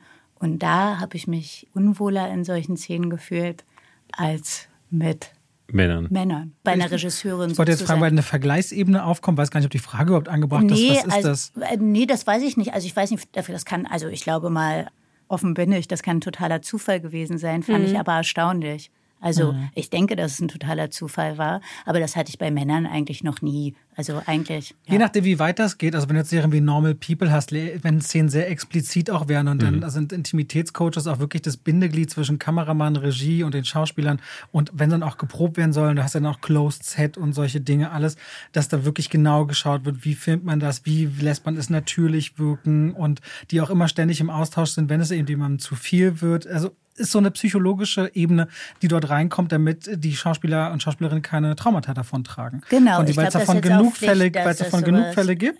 Und das, weil wir darüber noch gar nicht geredet hatten. Ich hatte jetzt erst wieder ein längeres Interview darüber gelesen, dass das zum Beispiel im Zuge von MeToo in den unterschiedlichen Filmindustrien Aber sind die dann unabhängig? Ja, ja, da Ja, die sind weil unabhängig. sonst- sonst die sind nicht vom könnte Sender ich mir oder gut so. vorstellen, dass die sagen, Nein, unabhängig und das ist ist, doch ein gar nicht so schlimm. Das ist ein, neu, ist neu erschaffener Beruf auch, Okay, der gerade erst klar. entsteht. Ich wollte nur noch beitragen, zum Beispiel ich als Schauspielerin äh, finde das aber, also manche machen das ja, ich möchte solche Szenen nie proben. Also ich bin dann so, in dem Moment bin ich das, mache die Kamera an, also klar ein Close Set und dann drehe ich das, aber ich bin zum Beispiel überhaupt nicht Freund davon, äh, sowas vorher zu proben. Weil mir Ich das hatte- tatsächlich zu intim ist. Ich hatte ja also, dieses Jahr mit angucken müssen, wie du in König von Palma Staffel 1 nicht nur mit einer Frau rummachst, sondern auch mit einem anderen fremden Mann rummachst. Und da dachte ich auch so, das ist krass, wie man das hinbekommt. Also du siehst dann halt auch aus, als würdest du das gut finden. Und ich dachte so, wow, das finde ich heftig. Äh, Ja, es ist immer auch ein bisschen, irgendwie, es ist ja so ein Rahmen, ne, zwischen Action und Cut oder Danke und Bitte. Passiert nun mal was, wo du ja dann auch, du spürst, wenn so eine Kamera guckt, alles ist Ruhe und du bist jetzt halt auch ein kurzes Stück Ja. weit das. Aber das ist, das ist auch völlig getrennt von dir. Insofern. Ja, ja, ey, du, ich finde es eher erstaunlich. Also eher so, dass man da, ich könnte, glaube ich, so nie abschalten. Ich würde, ich würde wahrscheinlich eher dann denken, so, mm, Aber es gibt eben auch Filme, wo wir, wo du jetzt bei Serien oder Filmen nicht nur ein oder zwei explizite Szenen hast, sondern wo Erotik so oft vorkommt oder so sehr mit zur Geschichte gehört, dass es eingepflegt werden muss, natürlich auch in die Charaktere selbst. Und da haben diese Ja, ja. Intimitätscoaches nochmal eine größere Bedeutung, weil es dann um die Bewegung, die Abläufe, die Blicke, welche Winkel, dass das alles in die Gesamtästhetik des Films passt, wo es jetzt nicht darum geht, nur mal, das heißt nur Ja, mal wie kurz, wenn du eine Kampfszene hast und da ist ja dann auch es gibt noch manchmal mal einen ein Fokus, wo der Bedarf einfach dabei. Viel größer Was ist. ich ja Genau. zum Beispiel, wir hatten, Ja. ich will nicht schon wieder zu blond zurückkommen, aber ich weiß, dass wir beide darüber gesprochen hatten, dass wir das total skurril fanden, wie Anna de Armas ist mehr topless in dem Film als irgendwie die ganzen Russ Meyer Filme zusammengenommen. Und ich glaube, du hattest auch gesagt, du hast gar nicht verstanden,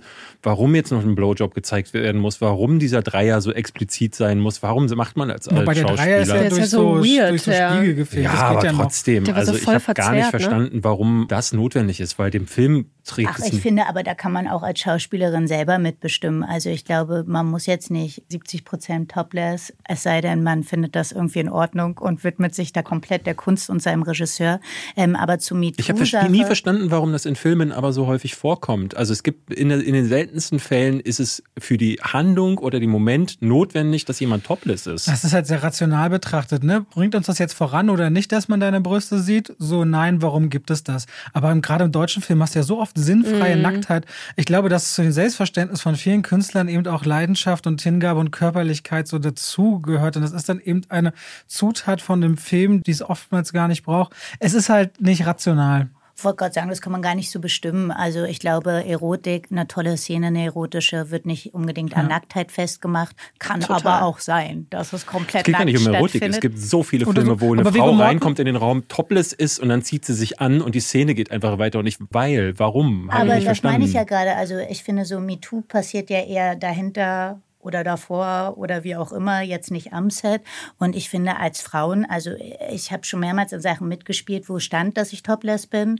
Und ich habe gesagt, ich werde nicht topless sein. Also, das und ja das ist dann auch okay. Mhm. Also, ich hatte das halt mit Dominik Graf im Angesicht des Verbrechens, weil so eine ziemlich große ARD-Serie und da gab es eine ganz klare Szene, wo ich komplett nackt sein sollte. Wir haben beim Casting gesagt, Nee, wird nicht so stattfinden. Und dann hat er mich aber am Set nochmal gefragt und da war die ganze Crew ringsrum und dann musst du dich erstmal trauen, ich war so 19 oder 20 und du weißt ja, dass Dominik Graf einer der größten deutschen ja. Namen ist. Zu dem dann zu sagen, Dominik, das haben wir anders abgesprochen. So, also da bin ich total cool, nackig, ne? ich sag's. Nee, nee. Nee? nee nie. So. Aber du musst dann erstmal als Schauspieler und Schauspielerin wird es dir ja nie versauen, gerade mit so großen Namen. Ne? Ja. Und ich will gar nicht ihn jetzt, äh, er hat das super freundlich gefragt. Er hat nicht gesagt, ey, jetzt kommt und ich hätte das gern so, also nicht, nichts verlangt. Aber trotzdem gab es nochmal so eine Ebene, wo ich dann nochmal das Gefühl hatte, ich muss nochmal verdeutlichen, ich möchte das jetzt nicht. Hm. Und das musste ja auch erstmal bringen in dem Alter. Ne? Ja, genau, dafür gibt es bestimmt für solche Momente Und dann ist es besser, so dass du eine Ansprechperson hast, zu der du gehst, die ein Vermittler ist und die neutral sagen kannst, ist. hey, das ist gerade schwierig für mich. Ich wollte das ja auch nur mal aufbringen, weil das, das ist ein spannendes diese Thema. Intimität Qualitätscoaches. Ja. Wir wissen also nicht, wo diese Folge kommt. Vielleicht reden wir auch über fünf Top-Filme. Ähm, ist doch okay. Da hatte ich jetzt gerade noch was, das ist mir jetzt aber entfallen. Du so. wolltest noch was über die. Du hattest Triangle of Sadness angesprochen, aber den haben wir alle Triangle of Sadness gesehen? Ich habe leider nee, nicht. nicht ja, ne? Achso, ich wollte noch sagen Full Frontal. Äh, Vego Mortensen. Ich habe letztens noch mal Captain Phillips für Nachhaltigkeitsranking geschaut. Captain Fantastic geschaut. Das, den ich dir ständig empfehle und sage, guck den. Und da gibt es eine Szene, nachdem fünf oder zehnmal klar ist, dass dieser Vater seine Kinder in den Wäldern tief anders erzieht, als die Norm oh, der Gesellschaft es tut, wo er auch noch mal so Full Frontal naked sich Zähne putzt auf seinem Bus und dann läuft er mit dem Mann lang und sagt so, ja, das ist halt ein Penis, schauen Sie hin, den hat jeder Mann. Und du denkst so, es braucht es auch nicht für die Handlung, aber dieser Freiheitsgedanke ist vorher schon fünf oder zehn Mal klar artikuliert worden. Ich meine, er macht das ja sowieso ganz gerne. Ne? Eastern Promises gibt es ja diese legendäre Szene, äh, diesen Messerkampf in dieser Männersauna von Cronenberg, der Film.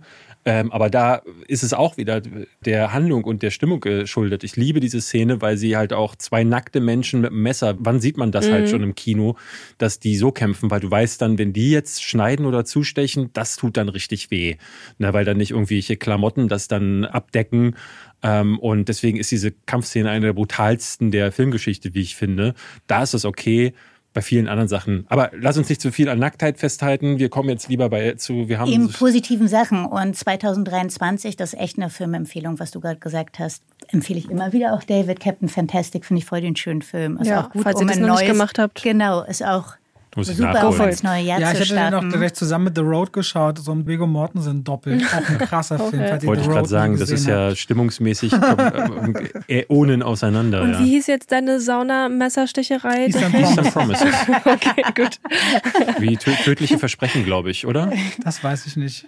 Östliche Versprechen. Nee, tödliche Versprechen von, von Cronenberg. Okay, ja. okay, Triangle of Sadness. Guter Film. Ja. Fertig. Bis auf den dritten Part. Genau. Von ja. zwei. Ja, also stimme ich. 90 Minuten genial, 150 Minuten ziemlich Hattest gut. du Top Gun Maverick geguckt? Kannst du ab dem 22. Dezember auf Paramount Plus. Ja. Toll. Wenn du jetzt für 7,99 Euro oder 79,90 im Monat. Nee, 59 Auf paramountplus.de direkt kannst du für 59,90 pro Jahr. Im Jahr, wollte ich genau, sagen. im Jahr. Das ist ja ein Preis. Okay, im Monat. 59,90 auf paramountplus.de. Ja. Das gilt dann aber nicht im Zusammenhang mit der sieben Tage kostenfreien Testphase. Oder integriert in Sky Cinema. Yay. aber du kannst auch Der Scheich gucken, eine neue, selbst oh produzierte ja, Serie. Dem, da geht es um Ringo Bubble. Wer ist bloß Ringo Hast du auch der Scheich besprochen? ja, ich habe der Scheich vor zwei, drei Wochen als Placement gehabt. Ah, in ja. Filmnews. Ja, Top Gun Also Maverick. auch eine Empfehlung von euch, ja? Top Gun Maverick? Nee, das Nee, andere ach so. Das ist der Scheich. Nein, nein, nein, das war der. Das war Doch, lustig. bestimmt. Ich werde dann alles gesehen haben, vielleicht zum Zeitpunkt, wo das hier rauskommt. Ja, du hast dieses Jahr so ein paar Sachen, ne? The Batman hast du nicht geschaut. Ähm, ist ein bisschen, ein bisschen, doof, weil äh, Ich in der habe Buddies. Buddies geguckt, ich habe aber einen Haufen Filme geguckt. Athena habe ich geguckt, was wo wir auch drüber sprechen können. Hast du Everything Everywhere All at Once gesehen? Ja, Da kommen wir doch endlich mal Da zu wir Film, den wir reden. beide blöde fanden. ja. Oder Wirklich? blöde würde ich nicht sagen. Ich glaube, du fandest ihn noch mal schlechter als ich. Das stimmt nicht. Danke, dass du immer jetzt hier alle so tust, als ob ich der Ignaz Ich der tue es nur aus der, Erinnerung. Zu, ach nee, du, die, nee, wir, wir hatten, am, nee, wir hatten am, selben, am selben Abend hatten wir Ex geguckt. Das ist dieser, dieser. Horrorfilm, Ja. Soft-Porno-Horrorfilm. Also da Den hat sie gehasst. Das ich, habe ich ja. ein bisschen Aber vermischt. krass ist, beide Filme, sowohl X als auch Everything Everywhere All at Once, extrem gefeiert weltweit. Ne? Also Ex wird auch gefeiert. äh, X, X kriegt Prequel, Sequel, wird ganz oft in Listen von renommierten Zeitungen, das war äh, so Magazinen schlimm, genannt. das war wie so eine veraltete Geisterbahn auf dem Rummel. Wer hat von wem gelernt immer dieses zwölf Affen in einem Raum mit einem Kilo Kokain? Oder was hast du gesagt? Ein so- Psycho, deswegen ein Psycho-Pokémon mit äh, Ultra. Deswegen äh, haben wir uns Ding. gefunden, Robert. Echt, ja? Also sie haut manchmal ein paar Vergleiche raus, da denke ich immer so, ach, da würde ich jetzt Baby. gerne mitschreiben. Da kann ich noch was lernen, ja. Ja, ja, es Alles ist manchmal klar. auch wirklich purster Hass, wo ich dann denke, ah, okay, das kann ich jetzt nicht für meine Review verwenden, aber ein paar Ideen habe ich schon gedacht, so da. Aber ihr macht das gerne, schon also ihr macht das schon gerne. Ihr habt dann Freude an der Kreativität der Beschimpfungen, oder? Ja. Ja. ja, Ja, ja. aber das merkt man Guck ja mal, auch. darauf so ein Ja. ganz weiches, sinnlich, wohlig, warmes. Ja. ja, also Ex war. Energie durch Hass. Ex fanden wir wirklich brutalst idiotisch. Ich finde es wirklich ähm, verstörend, dass jemand wie Ty West äh, überhaupt Arbeit bekommt in Hollywood. Jetzt mit Pearl und mit Maxine sogar noch mal zwei Filme zu diesem Scheiß. Also da ist jemand so Und von Stephen seiner King sagt ja, glaube ich, dass Pearl einer der besten Horrorfilme aller Zeiten ja, war. Ne? Stephen King hat ja auch äh, nicht Ja, aber ich meine nur, der ist aber trotzdem jemand, dem man echt viel Credit gibt, der eine große Fanbase hat und der trägt ja auch so Filme zu einem großen Erfolg dann. Also es- der hat zumindest eine, der kann was in die Waagschale Ich kann mir das schmeißen. überhaupt nicht erklären. Ne? Wir guckten den dann und der ist auf der einen Seite dieser Nicht-Porno, ne? also wenn es wenigstens erotisch wäre, Ja. aber diese Figuren bringt gar nichts mit und dann wird es dann am Ende zu diesem Nicht-Slasher, der auch einfach Und man will, dass dann auch ein bisschen Blut spritzt oder so. tut's ja auch nicht mal wirklich, nee. Überhaupt nicht. So Also- eine Axt durch eine Tür durch, wo man denkt, und dann diese furchtbaren Masken und oh, ach, alles ist so Leute, das stulle so an diesem. Film, ja. Aber was ist mit Everything Everywhere All at Once los? Das hat uns ein bisschen angeödet. Das war jetzt nicht furchtbar, das ist natürlich kompletter Quatsch, aber das fand ich so behauptet originell. Das war mir dann so eine witzige Idee, folgte der nächsten. Ähm, auch so, dass man so denkt, so vielleicht in dem Moment des Guckens, äh, aber später davon unfassbar wenig hängen bleibt. Und man doch gar nicht irgendwie denkt, ah. Ich finde diese hat Kraft von diesem. Film und diese Kreativität, die in all diesen Looks, in all diesen Welten ausgeht, aber dennoch dieses überbordene Mutter-Tochter-Geschichte zu erzählen, dass man sie sogar runterbrechen kann auf eine Ebene von zwei Steinen. ich Extrem großartig, ja. berührend. Ja. Und toll Mich hat choreografiert. die Und wenn man Mutter-Tochter-Nummer gar nicht abgeholt. Die bin Tochter ist richtig mir auf den drin. Sack gegangen. Und, Und ich hatte sie jetzt noch im Interview gesehen, sie redet über asiatisches Kino und wie selten asiatische Schauspielerinnen im Speziellen überhaupt eine Chance in Hollywood bekommen. Ne? Also die Ja. hatten Crazy Rich Asians, der nächste Film davor war Den mochte ich 26, zum Beispiel. 26 Der war Jahre super. zurück und dann kommt Everything Everywhere All at Once und du siehst richtig in der Line, weil sie sitzt mit so renommierten anderen Hollywood-Schauspielerinnen zusammen und sagt, ihr habt alle diese Chancen, mal anders gesehen zu werden. Ich warte Jahrzehnte, bis ich mal die Chance bekomme, irgendwie gesehen zu werden. Da sagt man aber als normaler Schauspieler, ey, dafür hatte sie immerhin ein paar Dinge, die weltweit gelaufen sind. Also soll sie mal ganz ruhig sein und sich hinten anstellen. Und, äh, das hat gar nicht. Da finde ich schwierig, das Leid des einen macht das Leid des anderen jetzt nicht Nein, weniger. das Ich meine, sie ist schon schon. jemand, reden wir über die Tochter oder über Michelle Yeoh? Michelle Yeoh. Weil die Michelle Yeoh hat doch eine Weltkarriere gehabt. Ja, aber du hast das. Ich glaube, sie sagt in dem Interview auch speziell, dass ihr selbst das Vorbild gefehlt hat. Dass sie jetzt quasi das Vorbild für viele kleine asiatische jungen Schauspielerinnen ist, aber sie selbst nicht diese Präsenz in Kinofilm oder Film gesehen hat. Ja, Und ich das hatte neulich ein Interview gesehen bei Letterman. Da hatte Letterman sie gefragt, ob denn, äh, weil sie ist ja mit Police Story äh, und einigen anderen Filmen zu einer äh, chinesischen Action-Ikone geworden und er hatte gefragt, ob Jackie Chan ihr diesen Weg geebnet hat. Und da sagt sie in diesem Interview, nein, Jackie Chan ist ein chauvinistisches Schwein. Total absurd. Ähm, ich dachte so, what? Und auch Leute auf Twitter hatten gleich darunter gepostet, weil sie irgendwie 2013 den Lifetime Achievement Award an ihn übergeben hat. Also irgendwie ist entweder was in den Jahren dazwischen passiert oder was anderes. Irgendwie, sie hat sich da durchgeschwindelt. Aber die war im chinesischen Kino, glaube ich, auch da schon musste sie als Frau sich durchsetzen. Ich finde die Frage auch schon ganz schön. Und die ist kacke. auch schon, genau, die ist, da ist die Frage schon kacke, aber ähm, die hat eben keine Vorbilder gehabt, weil sie war eine der ersten Ja, ihrer ja. Zunft. Und das kann ich dann schon verstehen, aber die war eine der großen und ist es ja heute noch. Mhm. Vielleicht hätte sie sich äh, gewünscht, dass nach ihrem Erfolg da schneller Nachschub kommt. Ja, mag sein. Ich, für mich war Everything Everywhere All at Once zu, wie du sagst, zu gewollt. Ich fand ähm, bei Swiss Army Man, da war diese abstruse Komponente in einem guten Verhältnis zu dem emotionalen Teil. Hier bei Everything Everywhere All at Once hatte man dann irgendwann Wurstfinger. Ich finde, äh, irgendwo Ja. hatte ich jetzt neulich gelesen, dass da irgendwie so bei den Award-Empfehlungen äh, Jamie Lee Curtis für einen Award, ich fand die furchtbar in dem Film. Ähm, Ja, Da das sie verstehe ich auch das nicht. verstehe ich auch die Curtis ist nicht. Ja. schrecklich. Ja, ja. Und diese ganzen. Szenen am Anfang im Büro, die enden auch nicht. Also der Film ist für die ersten 45 Minuten ausschließlich Exposition, wo dieses komische Meta, Multi- Multiverse-Ding Verse, erklärt wird. Dann springt sie da so umher. Das Immer war noch mir too als bei much. Doctor Strange 2. Und dann kommt so dieses Tochter-Mutter-Ding rein, wo die Tochter dann irgendwann zu einem Bösewicht wird. Ah, nee, das war mir zu viel. Ich fand den, ich habe Ja, dem ich drei Sterne gegeben, aber ich glaube auch drei Sterne. Ja. Ich fand den wieder besonders. Bei euch klingt es so, was, also wenn ich so Wortwahlen wählen würde, ne? Dann wäre ich dann in eurer Sternewelt bei anderthalb. Bei euch klingt es immer so, ma da da da da. Naja, in der Filmkritik habe ich das, in der Filmkritik kann ich das natürlich noch ein bisschen anders ausarbeiten. Hier jetzt, wenn wir im Podcast drüber sprechen und man auch, Alles es gut. liegt ein Jahr hinter uns, Ja, total. wo jeder diesen Film gefeiert hat und ich sitze dann da und denke, was war Aber du falsch hast ihn gesehen, mir? bevor er überall rauskam, ne? Du hast ihn früh. Wir haben du ihn früh gesehen, ja. Ja, und das, ich finde, das ändert schon was, ne? Wenn man jetzt hinten dran guckt, nach dem ganzen Hype, also wenn Gina jetzt zum Beispiel Avatar guckt, nachdem man eine Woche raus ist, guckt sich das schon ganz anders, als wenn man vorne dran dabei ist. Aber meine Meinung hätte sich, glaube ich, danach nicht geändert. Ich glaube, ich hätte mich dann noch mehr gefragt, was ist denn da Was ist da los falsch mit bei den mir? Leuten? Also bei, zu, es, mir ging es dieses Jahr bei einigen Filmen so. Also bei The Northman zum Beispiel, äh, bei Top Gun Maverick saß ich, ich wollte in der Hälfte von Top Gun Maverick wollte ich nach Hause gehen. Wow, das habe ich gar nicht in Erinnerung, dass du Doch, den ich fand, nicht den, so ich fand den bis zur Hälfte. Ähm, er hat dann so ein bisschen noch äh, an Momentum gewonnen, aber ich fand den am Anfang, dachte ich so, das ist ja dasselbe Macho-Schrott, den ich in den 80ern schon beschissen fand. Und dann kriegt er so einen Spin irgendwann und das Finale ist halt Bombast, so, da kann man sich drauf einlassen.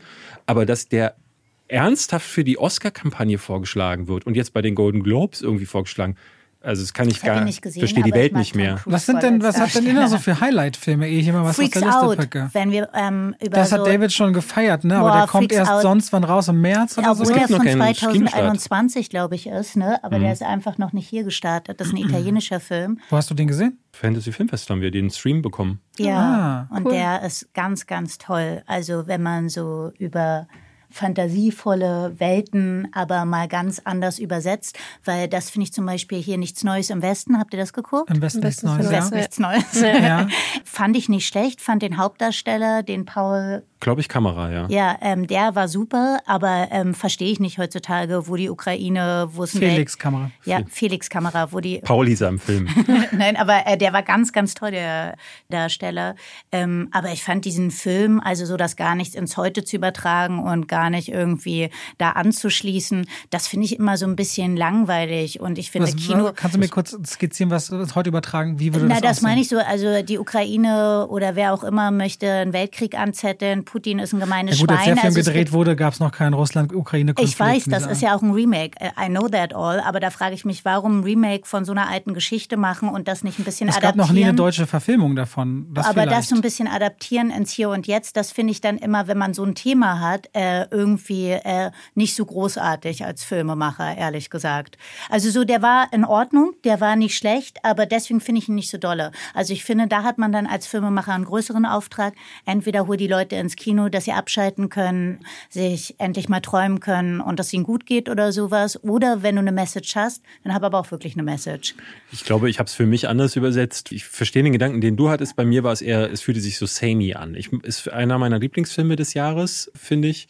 Ist in meiner Top Ten drin, aber äh, auch nur, weil er puncht. Also der ist, der ist einfach Ja. für über die ganze Zeit einfach so ein so ein Weltkriegsfilm, Hm. wie man sie schon x-mal gesehen hat, aber so die auf deutscher Ebene mit dieser schauspielerischen Klasse habe ich das eben so noch nicht gesehen und ich muss sagen, der verbindet aus James Ryan aus 1917 genau die Elemente, wo ich dachte, das holt einen ab und 1917 zum Beispiel, der ja auch sehr gefeiert wurde, vor allen Dingen auf technischer, Da technischer waren wir Ebene. beide auf der Premiere und das hat uns dann den Hat- Tag nicht erwischt. Nee, hat uns Emotional. hat mich weitaus kälter gelassen als Du magst es ja noch weniger, wenn quasi alles dieser One-Take-Kamera-Idee unterworfen wird. Ja, ja, ne, weil Ja. die Dialoge ja absoluter Stuss sind in dem Film, um Strecke zu machen. Damit die Mhm. von A nach B irgendwie kommen und in der Zeit irgendwas passiert, sagen die sich Müll an den Kopf und das hat gar keinen Sinn ergeben. Und das ist in, im Westen nichts Neues.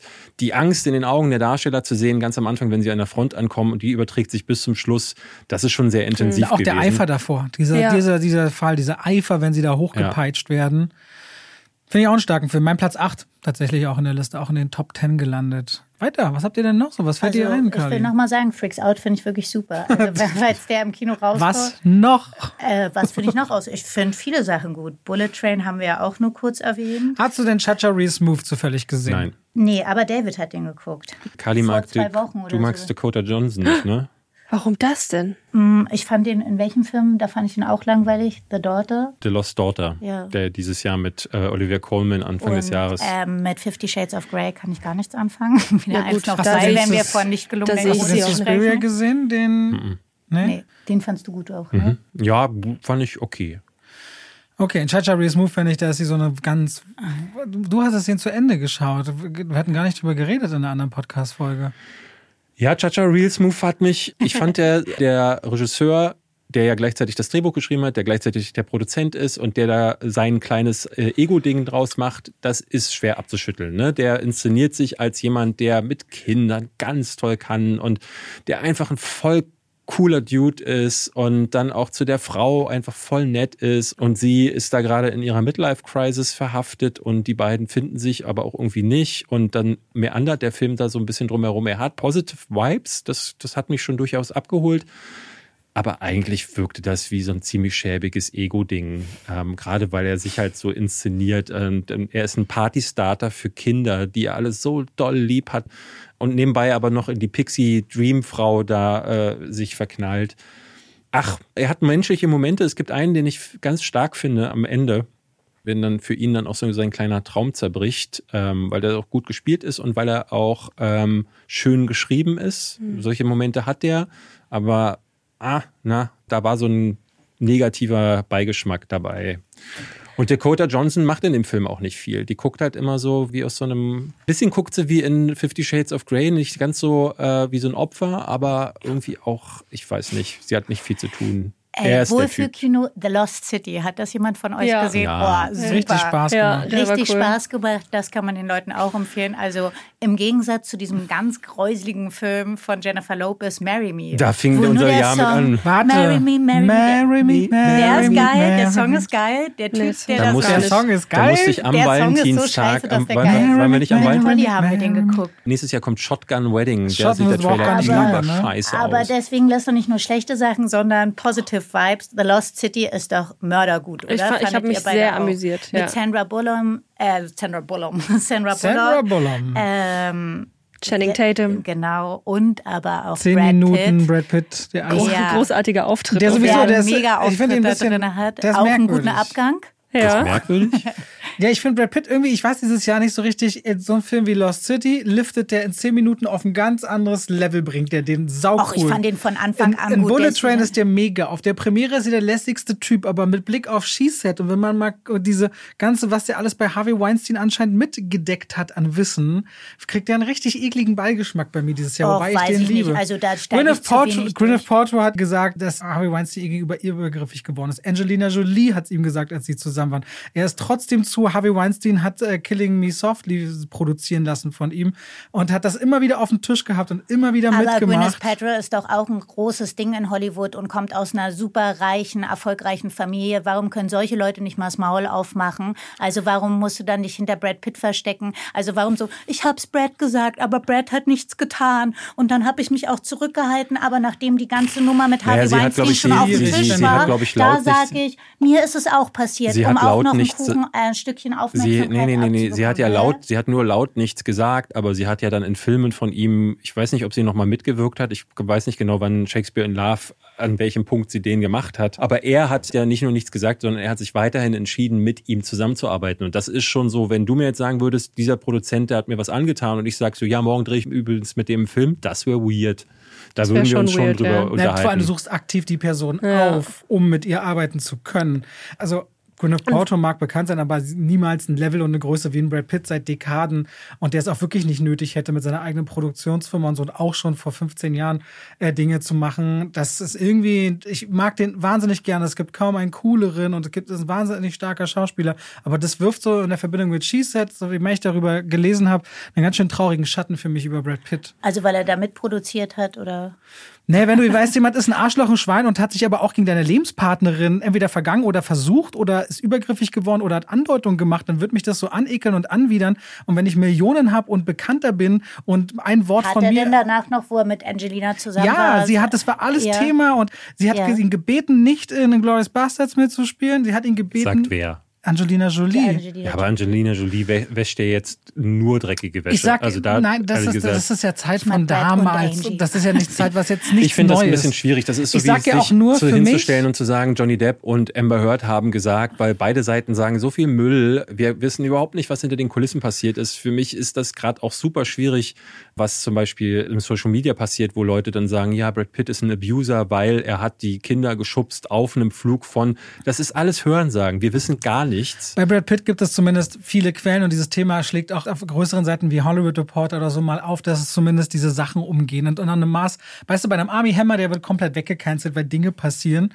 Da gibt es aber Beweise. Da gibt es schriftliche Beweise und Chats und alle möglichen Dinge, die klar sind, die auch nachweislich darzulegen sind. Aber hier gibt es Aussage gegen Aussage. Und das finde ich ein bisschen. Hm, ne? Also da dann zu sagen, okay, Brad Pitt ist das Schwein, weiß ich, ich sag nicht. ja auch, ich sag ja nur, oder ich sage nicht nur, es hat für mich einen negativen Beigeschmack gewonnen. Ja. Ich sag nicht, der ist ein Arschloch, der hat alles falsch gemacht, ich gucke mir nie wieder einen Film von der an. Ich mag den nach wie vor, aber ich kann den nicht so genießen und mögen, wie es bis jetzt war. Weil ich auch nicht weiß, was vielleicht genau passiert ist. Bei mir macht das auch was. Also das kann ich ganz klar sagen. Auch jetzt Bei mir macht das nichts. Bei dir macht das nichts. Naja, dann ist. Bei mir macht es auch was, aber also gerade das, was Angelina Jolie und was da jetzt gerade aufkommt, da versuche ich einfach nicht hinzuhören. Diesen Punkt mit Gwyneth Paltrow, den sehe ich schon eher, weil das ist einfach nachweislich, auch da hat er noch mit dem zusammengearbeitet, das ist ungeil. Ich würde nochmal auf Robert eingehen. Der war der Coolste bei Bullet Train auf dem roten Teppich. Er und dieser andere. Du meinst Aaron, Aaron Taylor, Taylor Johnson? Johnson. Ja, aber Der der sah ja sehr mega aus, als hätte cool. er Gucke, also so kam er mir vor. Echt? Kokain Überhaupt genommen. nicht. Du, egal wer mit ihm geredet hat, also wir beide stehen uns gegenüber, du stellst mir eine Frage und er immer so, guckte immer nach links oben, nach rechts oben, nach unten, antwortete, redete, guckte kurz mal die Augen wieder nach unten. Was ist los mit ihm? Ich meine, das ist gerade als heißer Kandidat für Bond gehandelt auf einmal, dass er schon angeblich Aufnahmen, äh, Also da Testaufnahmen finde ich gemacht auch hätte. total sympathisch sein Privatleben mit äh, dieser. Na, Fifty Shades der of Grey, Re- Regisseurin, oder ne? Autorin. Nee, Autorin. Ja, aber die ja auch ein paar. Jahre älter ist und die sind Ja, ja, die auch ist nicht 20, seit gestern 20 zusammen. Jahre älter, ja, die ich. sind ja auch nicht seit gestern zusammen, haben Kinder zusammen. Das macht auf mich äh, einen guten Eindruck und den fand ich super sympathisch, weil kurz davor, zwei Tage davor war Greyman, glaube ich, die Premiere und da war hier Captain America. Chris Chris Evans. Und äh, Ryan Gosling, wo man so dachte, so, äh, jetzt umarmen wir unsere deppischen Fans. Und man dachte, i, seid ihr uncharmant und widerwärtig. Und oh, krass, dass Hollywood euch so viel Geld für Wow. euer schleimiges Dasein zahlt. Und bei Brad Pitt und dem anderen dachte ich so, yo, hätte ich Geld, würde ich es euch auch geben. Nein, ähm, fand ich total sympathisch, auch wie die mit sozusagen den Leuten, die da gekommen sind, um die zu sehen, umgegangen sind. Und sowas mag ich von so Menschen total gerne. Ich glaube, die Stimmung ist aber auch immer sehr, vergessen. die Stimmung ist immer sehr unterschiedlich, was für Produkte die promoten. Wir haben in einer anderen Folge darüber geredet, dass Robert Downey Jr. der Presse den Mittelfinger gezeigt hatte in Berlin bei der Premiere zu äh, Dr. Dolittle. Und Hm. der hatte aber auch einen Film im Rücken, wo der gerade das Boxoffice erfahren hat, dass das ein totaler Flop ist. Und bei Greyman kommen schon die Kritiken raus. Die Leute merken, ja, die haben jetzt einen fetten Paycheck, aber die haben keinen guten Film gemacht. Bei Bullet Train hast du Chad Stahelski da, der liebt Berlin. Brad Pitt liebt Berlin so. Das ist für die so the place to be.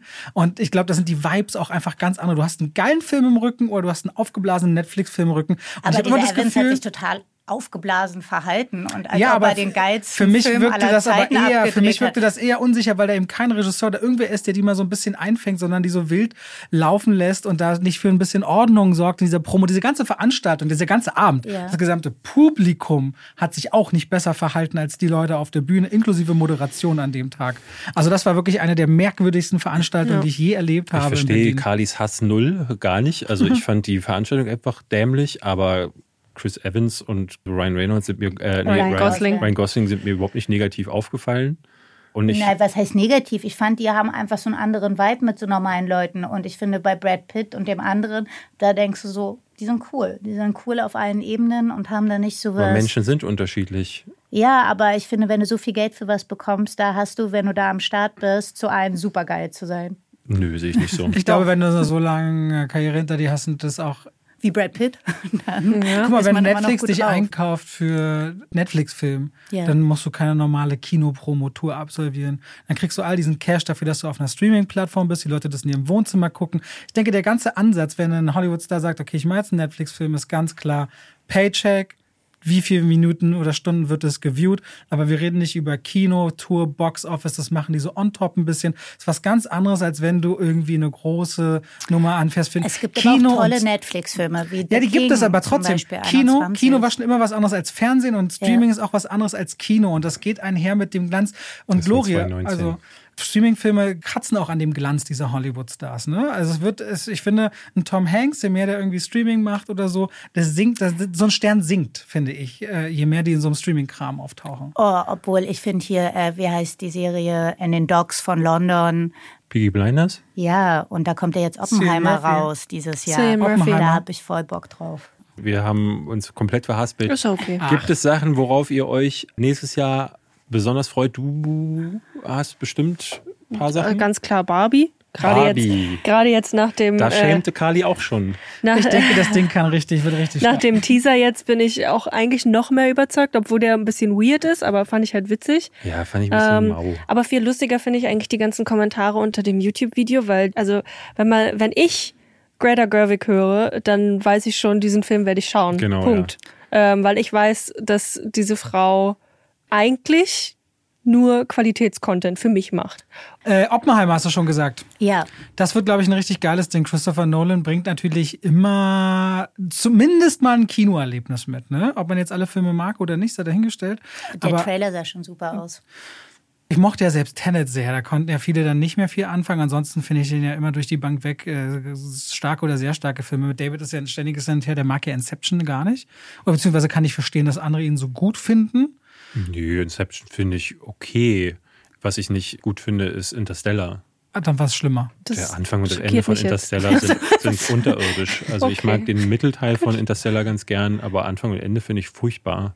Naja, da sind wir dann wohl unterschiedlicher Meinung. Ja, ich bin generell kein Christopher Nolan-Fan. Also auch Tenet fand ich ja auch eher mittelmäßig. Die Fabelmanns, da bin ich sehr gespannt Stimmt, drauf, ja. was die Steven Spielberg-Nummer Da kann. habe ich auch Bock drauf. Hm, ja, geht bei mir auch so. Da sage ich schon eher. Also ich höre viel Gutes, deswegen bin ich gespannt, was er macht. Aber es ist jetzt kein Film, wo ich sagen würde, oh, da muss ich unbedingt aufs nächste Jahr warten. Dann sage ich ganz ehrlich, das könnte ein bisschen weird auf mich wirken. Ich bin auf Creed 3 gespannt, weil ich sowohl den ersten als auch den zweiten sehr mochte. Ich kann irgendwie mit diesen Boxerfilmen gut.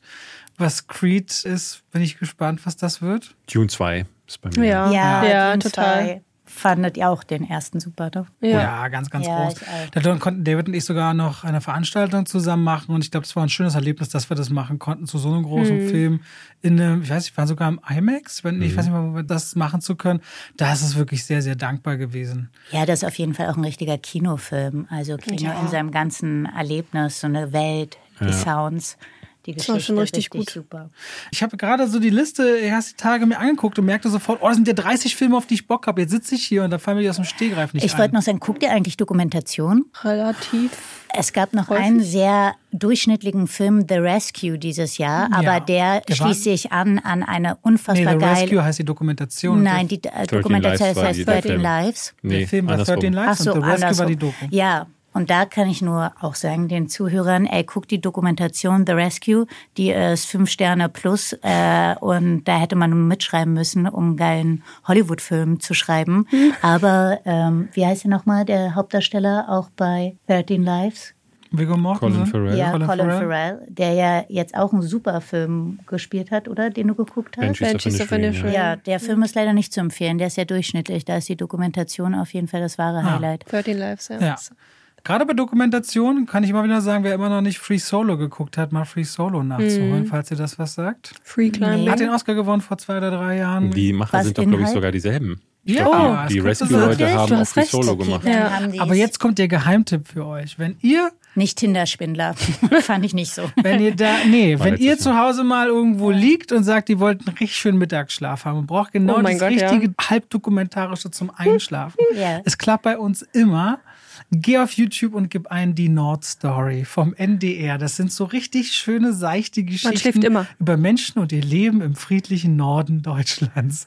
Es klingt super Tut mir auch ein bisschen langweilig. leid für die Menschen, aber äh, Sowas das ist aber einfach schön. nur Wir waren langweilig. letztes Jahr in London ne, und hatten auch so eine Sendung gefunden mit so einer Frau, die da durch die Die durch äh, Das die, das Hinterland irgendwie gereist Ist ist das in und das hatte- Großbritannien und sich eine Kirche angeguckt hat, die überwässert war und dann Zum sagt, Beispiel. oh, guck mal, da oben ist, da war Wasser, oder? Ja, ja, da ist Wasser durchgetreten. genau so. aber, es war super beruhigend und irgendwie auch schön. Wir haben davon gar nicht genug gekriegt. Wir haben bestimmt fünf Folgen geguckt. Naja, es war eher Verzweiflung, weshalb, also ich würde mir das sowas niemals freiwillig angucken, aber was konnte man sonst schauen? Es gab dann nur Müll im Fernsehen. Und die Sendung, die, und war, die Sendung, die war optimal. super. ja. ja, die war optimal. Es muss doch so viele coole Filme noch geben. Es ärgert mich gerade, dass mir nicht so viel. Ich freue mich noch auf Rise of the Evil Dead. Ich freue Ja. mich noch auf John Wick 4. Ich Ja, freue mich auf Killers of the Flower Moon. Das ist ein Streamer auf jeden Fall. Ich freue mich auf den neuen von Ari Aster. Äh, der heißt jetzt nicht mehr Disappointment Boulevard, sondern Bo is Here oder Bo is Good. das Worum ist der neue da? Joaquin Phoenix spielt irgendwie Cool. äh, die Hauptrolle und Ari Aster war ja der von Midsommar und Hereditary. Das ist sein neuer. Dann The Killer von ähm, David Fincher mit Michael Fassbender über einen Profikiller. Neuer, Klingt cool. neuer Fincher-Film auf ich jeden dabei. Fall immer. äh, Ich bin halt auch noch nicht, Lantimos macht einen neuen. Ich meine, die Filme, die jetzt so Schlantimos. klar in die Award-Saison reingehen, ich bin mal gespannt, was Tar kann. Ne? Ich bin Genau. gespannt. Ich hatte jetzt erst die Tage mich mal mehr belesen zu Holy Spider. Du hast ihn immer erwähnt. Ah, jetzt ja. wird mir diese Tragweite. Hast du den gesehen? Ich habe ihn gesehen, ja. Ach so, jetzt wird mir diese Tragweite erst so richtig klar. Äh, natürlich in Gerade durch Verbindung. den, ja. durch den Iran-Konflikt. Ja, deswegen will ich ihn ja. unbedingt sehen. Da geht es quasi um einen Mörder äh, im Iran vor 20 Jahren, Anfang Aha. der 2000er Ja. Jahre, der zehn oder so Prostituierte in Mashhad, Mashallah, in irgendeiner heiligen Stadt Mashallah. umgebracht hat. Und jetzt hatte ich Interviews gelesen über die Filmemacher, welchen Risiken die sich natürlich wieder ausgesetzt haben. Und dass die eigentliche Casterin des Films die Hauptdarstellerin dann geworden ist, weil die eigentliche Hauptdarstellerin zwei Wochen vor Drehbeginn abgesprungen ist. Ja, und die Jetzt macht hat sie, und gut. sie hat ja in Cannes gewonnen. Ja. Krass. Äh, den Preis. Äh, Das von dem Regisseur, der. Border gemacht hat. Hast du den die gesehen? Border hast du mir genau, ich glaube, am Anfang des Podcasts empfohlen, den habe ich nicht gesehen. Ja, Holy Spider äh, wäre so einer, genau. Ähm, Wann kommt ein Tag? März oder vor? März, Anfang ja, des irgendwie so Jahres, in dem. Dreh. Da kommen so ein paar der großen. Ich finde den Super Mario-Film, Stimmt. da sieht der Trailer einfach Mhm. wirklich Sieht richtig gut aus. Wirklich, Guardians of the. Galaxy 3 freuen sich ja auch nicht wenige, würde ich sagen. Ja, hat der Trailer mir nicht Da bin ich gefallen. verhalten. Ich kann das nicht mehr. Marvel Mhm. und ich, das ist, ist einfach durch. Ist und durch. dann natürlich Mission Impossible, der nächste. Ja, Mhm. klar. Bin ich sehr gespannt. Das war's schon, ich. Aber 2023 hört sich doch an, als ob da einiges geht. ich denke, da geht was, ja. Und das- 2023 und war ein bisschen 2024 sind beide oder? sehr, sehr vollgepackt. Also wenn ich überlege, dass das Kino wieder voll zurückkehrt mit seiner Menge an Filmen plus alles, was im Streamer. Streaming kommt, das ist. Naja, es kommt auch an, glaube ich, wie man zu seiner Arbeit eingestellt ist. Es ist auf der einen Seite fantastisch, aber es ist auch unangenehm viel, finde ich manchmal. Ja, oder zu seiner Freizeit. ne? ja, oder zu Also- seiner Freizeit.